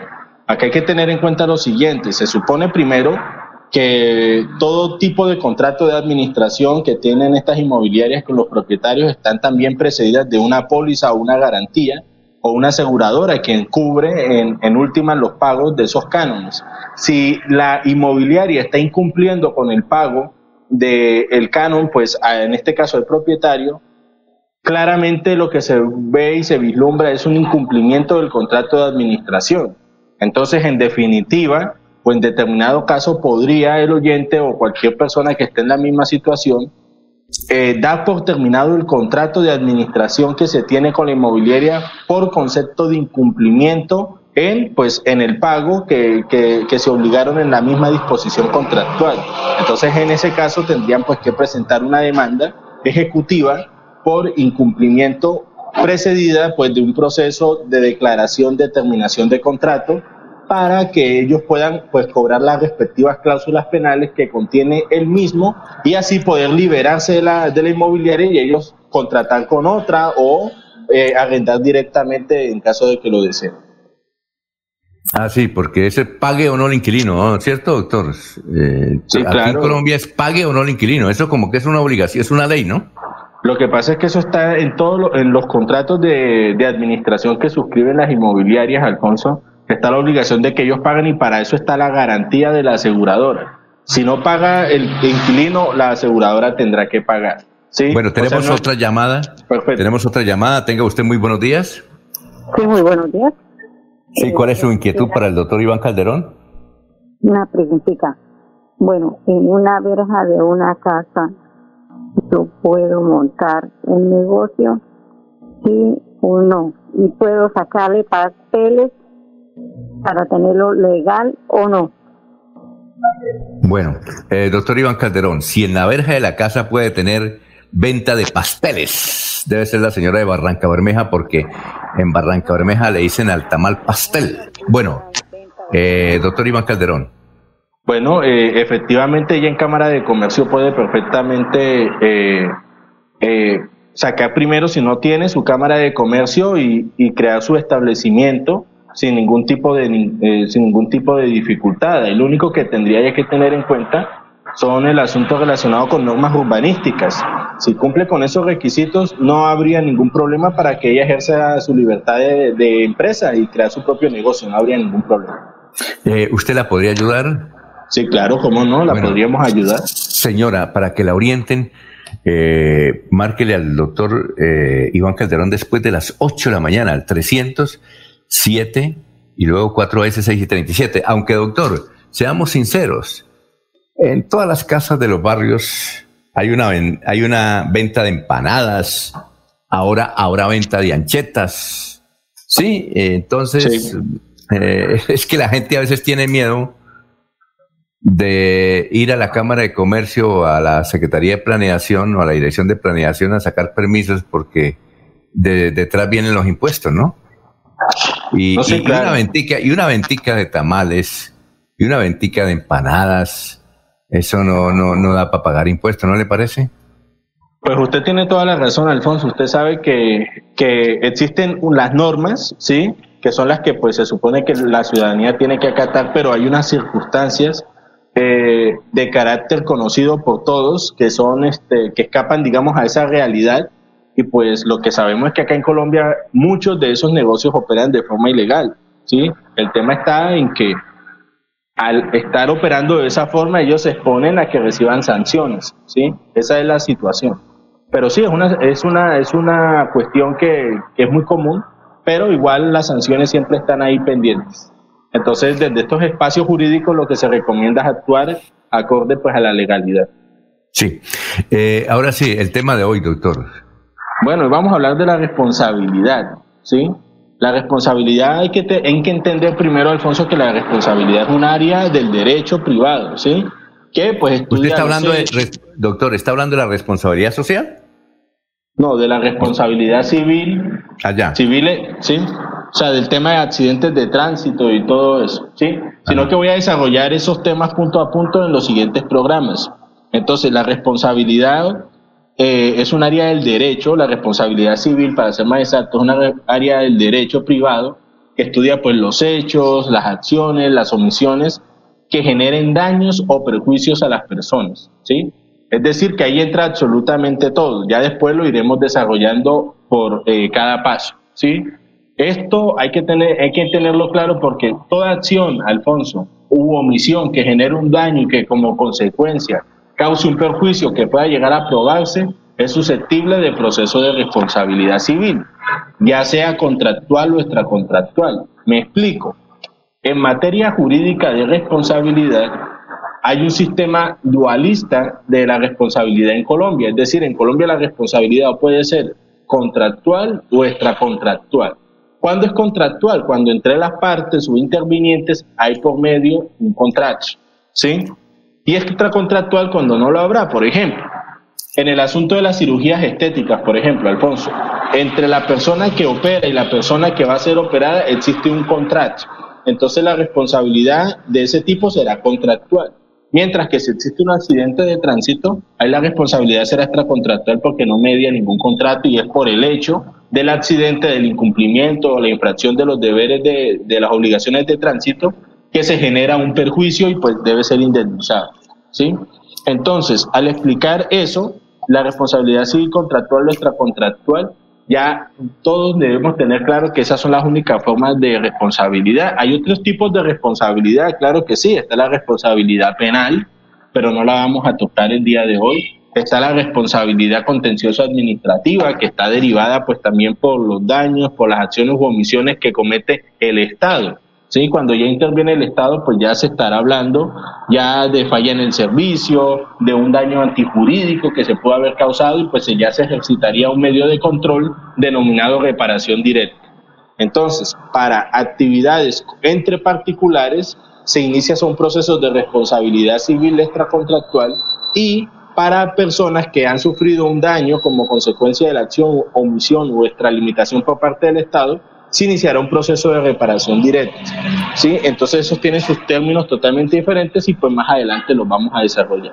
¿sí? En materia penal, finalmente, Alfonso, como a manera de introducción, también se pueden cobrar perjuicios, pero ya es cuando se ha dictado un fallo condenatorio que está en firme contra una persona Entonces, una vez finalizado esto, se puede iniciar el incidente de reparación integral en donde las personas podrán cobrar perjuicios a esta persona que fue declarada condenada en un proceso penal sin antes manifestar que usted no puede andar cobrando perjuicios en lo penal y en lo civil al mismo tiempo, porque eso generaría un enriquecimiento injusto. Entonces usted tiene que escoger alguna de las dos vías para pedir sus perjuicios.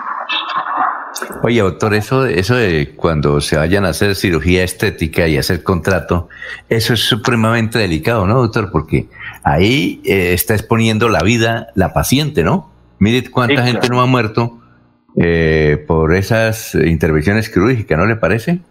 Sí, claro, Alfonso, eso es un contrato delicado y aparte porque en materia de responsabilidad la, la jurisprudencia entiende que es un contrato de resultados, es decir, usted se somete al quirófano para ponerse más senos, para aumentar este, la cola, y si, eso, y si esos resultados no se dan, inmediatamente se ha cometido un daño, ¿sí? O incluso cuando se genera o se causa la muerte de los pacientes o las pacientes, eso genera responsabilidad y es algo muy delicado y que en el transcurso de los demás programas explicaremos. Muy bien, recordamos que el que el que inventó la cirugía plástica es un francés y él decía que cuando la cirugía plástica eh, se utiliza para otros menesteres, porque él la creó fue para salvar vidas y no para arreglar figuras, él dice que tarde o temprano la persona que se ha hecho un tipo de cirugía plástica o de cualquier otra característica para que su cuerpo sea una figura, tarde o temprano, en pocos años, le genera una enfermedad y muere, y muere por ella. Lo dice en una revista francesa. Muy bien, doctor. Eh, aquí nos eh, escribe Julián. Dice, ¿me pueden dar eh, cómo hago para que mi abuela, mi madre y yo podamos sacar la nueva cédula? ¿Usted tiene algo de eso o, es una tarea que le dejamos para mañana? Porque le cuento que yo tampoco sé cómo es eso de la nueva cédula. Pues sí, Alfonso, le cuento que eso quedará para mañana porque es algo demasiado nuevo, ¿sí?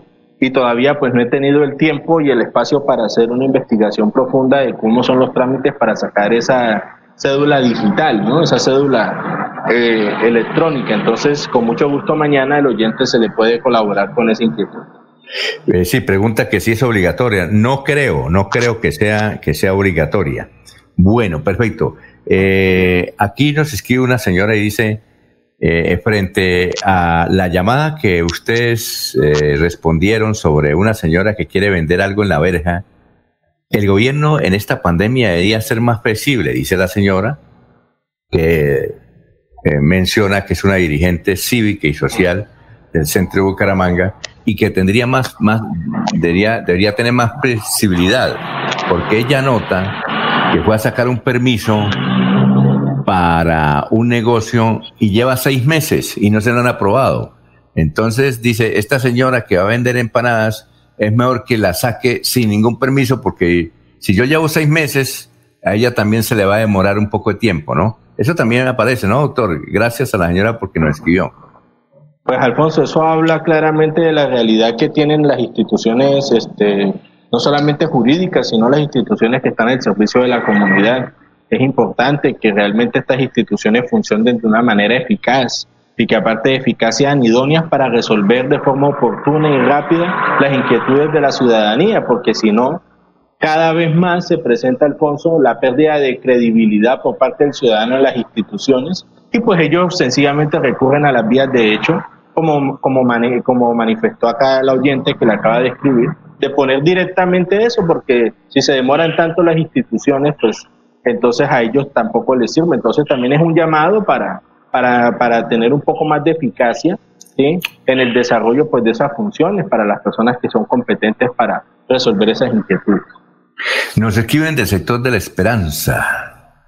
No sabemos si hay un barrio aquí que se llama La Esperanza Norte de Bucaramanga, debe estar allá. Doctor, ¿qué debo hacer? Porque estamos en los trámites de una herencia y resulta que uno de los hermanos está detenido y dicen que él ha perdido la, patria, la patria potestad. Entonces, ¿cómo hace para afirmar que si puede explicarle y eh, explicarnos a nuestros oyentes, dice la señora, porque está muy preocupada, que ella, eh, antes de hacer los trámites de la herencia, le dijeron eso, que, que su hermano ha perdido la patria potestad porque está detenido? Bueno, eh, primero que todo habría que analizar ese concepto de patria potestad que está manifestando el oyente porque no me parece apropiado, o sea, me parece que no es el concepto adecuado, ¿sí? Me parece, eh, ¿qué le podemos decir al oyente en este caso? Pues a ver, si usted está en un trámite de una sucesión, ¿sí? Y si alguno de los herederos ha sido desheredado o, le ha, o ha sido repudiado, pues él no puede, eh, él no puede, digamos, ejercer el derecho a cobrar su respectiva parte de la herencia porque ha sido sacado, como, como podría decirse vulgarmente, pues de la, de la sucesión.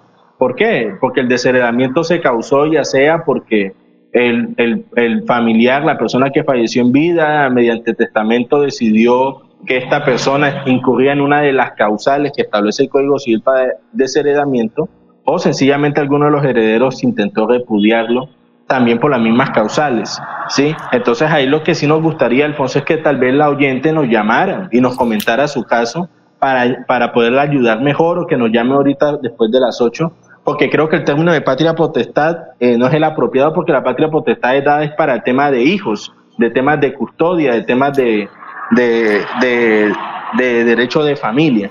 Entonces, sí me gustaría que el oyente o nos llamara o se comunicara con nosotros después de las 8 para que nos comentara bien el caso y poderle asesorar de una mejor forma. Oye, doctor, una cosa, eh, los, yo pienso que la señora se refiere a perder los derechos del Estado, porque entiendo que hay presos que no pueden votar, ¿cierto? Sí, pero esos son derechos, Alfonso, de carácter cívico a los que uno renuncia por el hecho de tener una sentencia condenatoria. Yo puedo estar condenado penalmente por un delito, eh, pero yo tengo derecho a, la herencia de, mi familiar. Eso digamos que no tiene ningún problema. Ya distinto sería que él estuviera condenado por haber matado a la persona que está haciendo la que falleció y como consecuencia de eso se inició la sucesión. Y eso es algo distinto. Si el delito es por otra causa que no tuvo que ver con el fallecimiento de la persona que se está haciendo la herencia, la sucesión, pues no hay ningún problema. Entonces sí me gustaría que el oyente se comunicara con nosotros para comentarnos el caso y nosotros pues la asesora. Claro, eh, sí, porque el hecho, a, a, así esté condenado, tiene derecho a la herencia, ¿no? Sí, claro, sí, claro, eso no tiene ningún problema. Él le puede dar el poder a un abogado allá en la cárcel, ¿sí? Y él hace las gestiones y, y, y la parte de él pues estará pendiente para cuando él salga, ¿sí? O disponga de la forma pues que se estime conveniente. Doctor, ¿cuánto vale una separación? Supongo que de matrimonio. Aquí me. ¿Cuánto vale una separación? Supongo que es de matrimonio, doctor. ¿Eso, eso tiene Bueno, un costo? ¿Cuánto vale un divorcio? A eso- Aquí dice cuánto vale una separación. Debe ser un divorcio. Sí, claro. Pues depende. A ver, Alfonso, el divorcio si es en notaría, si el divorcio es expreso, es decir, eh, si una persona no tiene hijos o no tiene bienes, solamente quieren separarse y liquidar la sociedad conyugal en ceros, pues los gastos notariales están entre, entre 300, 400 mil pesos, ¿sí? Y pues normalmente un proceso de ese tipo podría estar costando integralmente, incluidos los gastos eh, notariales, unos 2 millones de pesos. Si hay bienes, sí toca hacer primero un avalúo para saber eh, cuánto están avaluados catastralmente los bienes y sobre ese valor se fijan unos gastos notariales. Le pongo un ejemplo, si los bienes están avaluados en 150 millones de pesos, los gastos notariales valen 4 millones de pesos aproximadamente y el abogado cobraría 2 o 3 millones de pesos más por hacer los trámites. Entonces, por una, un divorcio de ese tipo serían 7 millones. Entonces, Alfonso, depende de muchas circunstancias, ¿sí? Depende del caso en concreto y sería también bueno que el oyente se comunicara con nosotros y nosotros personalmente decirle cuánto costaría en el caso de él el divorcio. Bueno, aquí nos dice, tengo, le- eh, tengo arrendado un local en San Andresito y el inquilino se hizo el morrongo. morrongo es como el bobo, ¿no? Sí, pues yo entiendo que acá en Santander significa eso, ¿no? Morrongo, que se hizo el morrongo hace tres meses y no me paga. Eh, para el lanzamiento, ¿cuánto me demoro yo? Porque me toca es lanzarlo. Dice acá este señor que es propietario de un local en San Andresito. Bueno, él tiene dos opciones, Alfonso. La primera es iniciar un proceso de restitución de inmueble arrendado, ¿sí? Eh, ese es un proceso que siempre se toma su tiempo. La otra opción que él tiene, Alfonso, es citar a conciliación a la persona incumplida y que dentro del acta eh, resuelvan el qué día se va a ir, qué día va a desocupar. Entonces, si pasa ese día y ese día no ha desocupado, ella puede ir directamente con la policía y hacer el respectivo, eh, la, la, respectiva restitución o lanzamiento, como la gente le llama. Entonces tiene esas opciones, o citarlo a conciliación o ir obligatoriamente a iniciar proceso judicial de restitución de inmueble y pues sacarlo eh, cuando el juez pues dicte la sentencia definitiva. Pero como cosa mía, pero él dice que cuánto, bueno, supongamos que inicia el proceso con usted, doctor, para el lanzamiento, ¿cuánto se podría demorar? Usted dice depende, pero eh, primero, eh, el tipo no, seguramente no quiere conciliar, supongo yo, no, no dice aquí el caballero. ¿Y cuánto se demoraría desde, por ejemplo, desde hoy? Ya toca es para el año entrante, ¿no? Sí, claro, yo creo que más o menos seis meses, Alfonso, se demoraría eso. Y en esos seis meses, el muchacho o la muchacha que tiene arrendado el local eh, no le va a pagar arriendo. ¿Y quién va a pagar esos arriendos? Supongo que ahora, supongo que aquí tienen fiadores o yo no sé cómo, cómo harán, ¿no? Claro. Es que el señor no, no, no, no nos dio más datos. Claro, es que esa es la situación. Si esta persona no paga el canon, que es lo más común que pasa, pues cuando esta persona sea, le sea restituido el bien, él tiene derecho a presentar una demanda por incumplimiento del contrato y no solamente cobrarle los cánones que le adeuda, sino la cláusula penal del contrato. Y pues para eso están los fiadores. Entonces tocará demandar al codeudor o al fiador para que sea él quien responda por esos cánones adeudados y por la cláusula penal.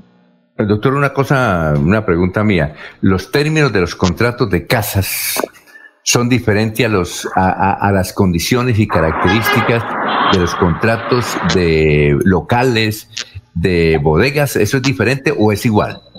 Sí, señor, es diferente porque las disposiciones normativas de los locales comerciales están contenidos en el Código del Comercio, ¿sí?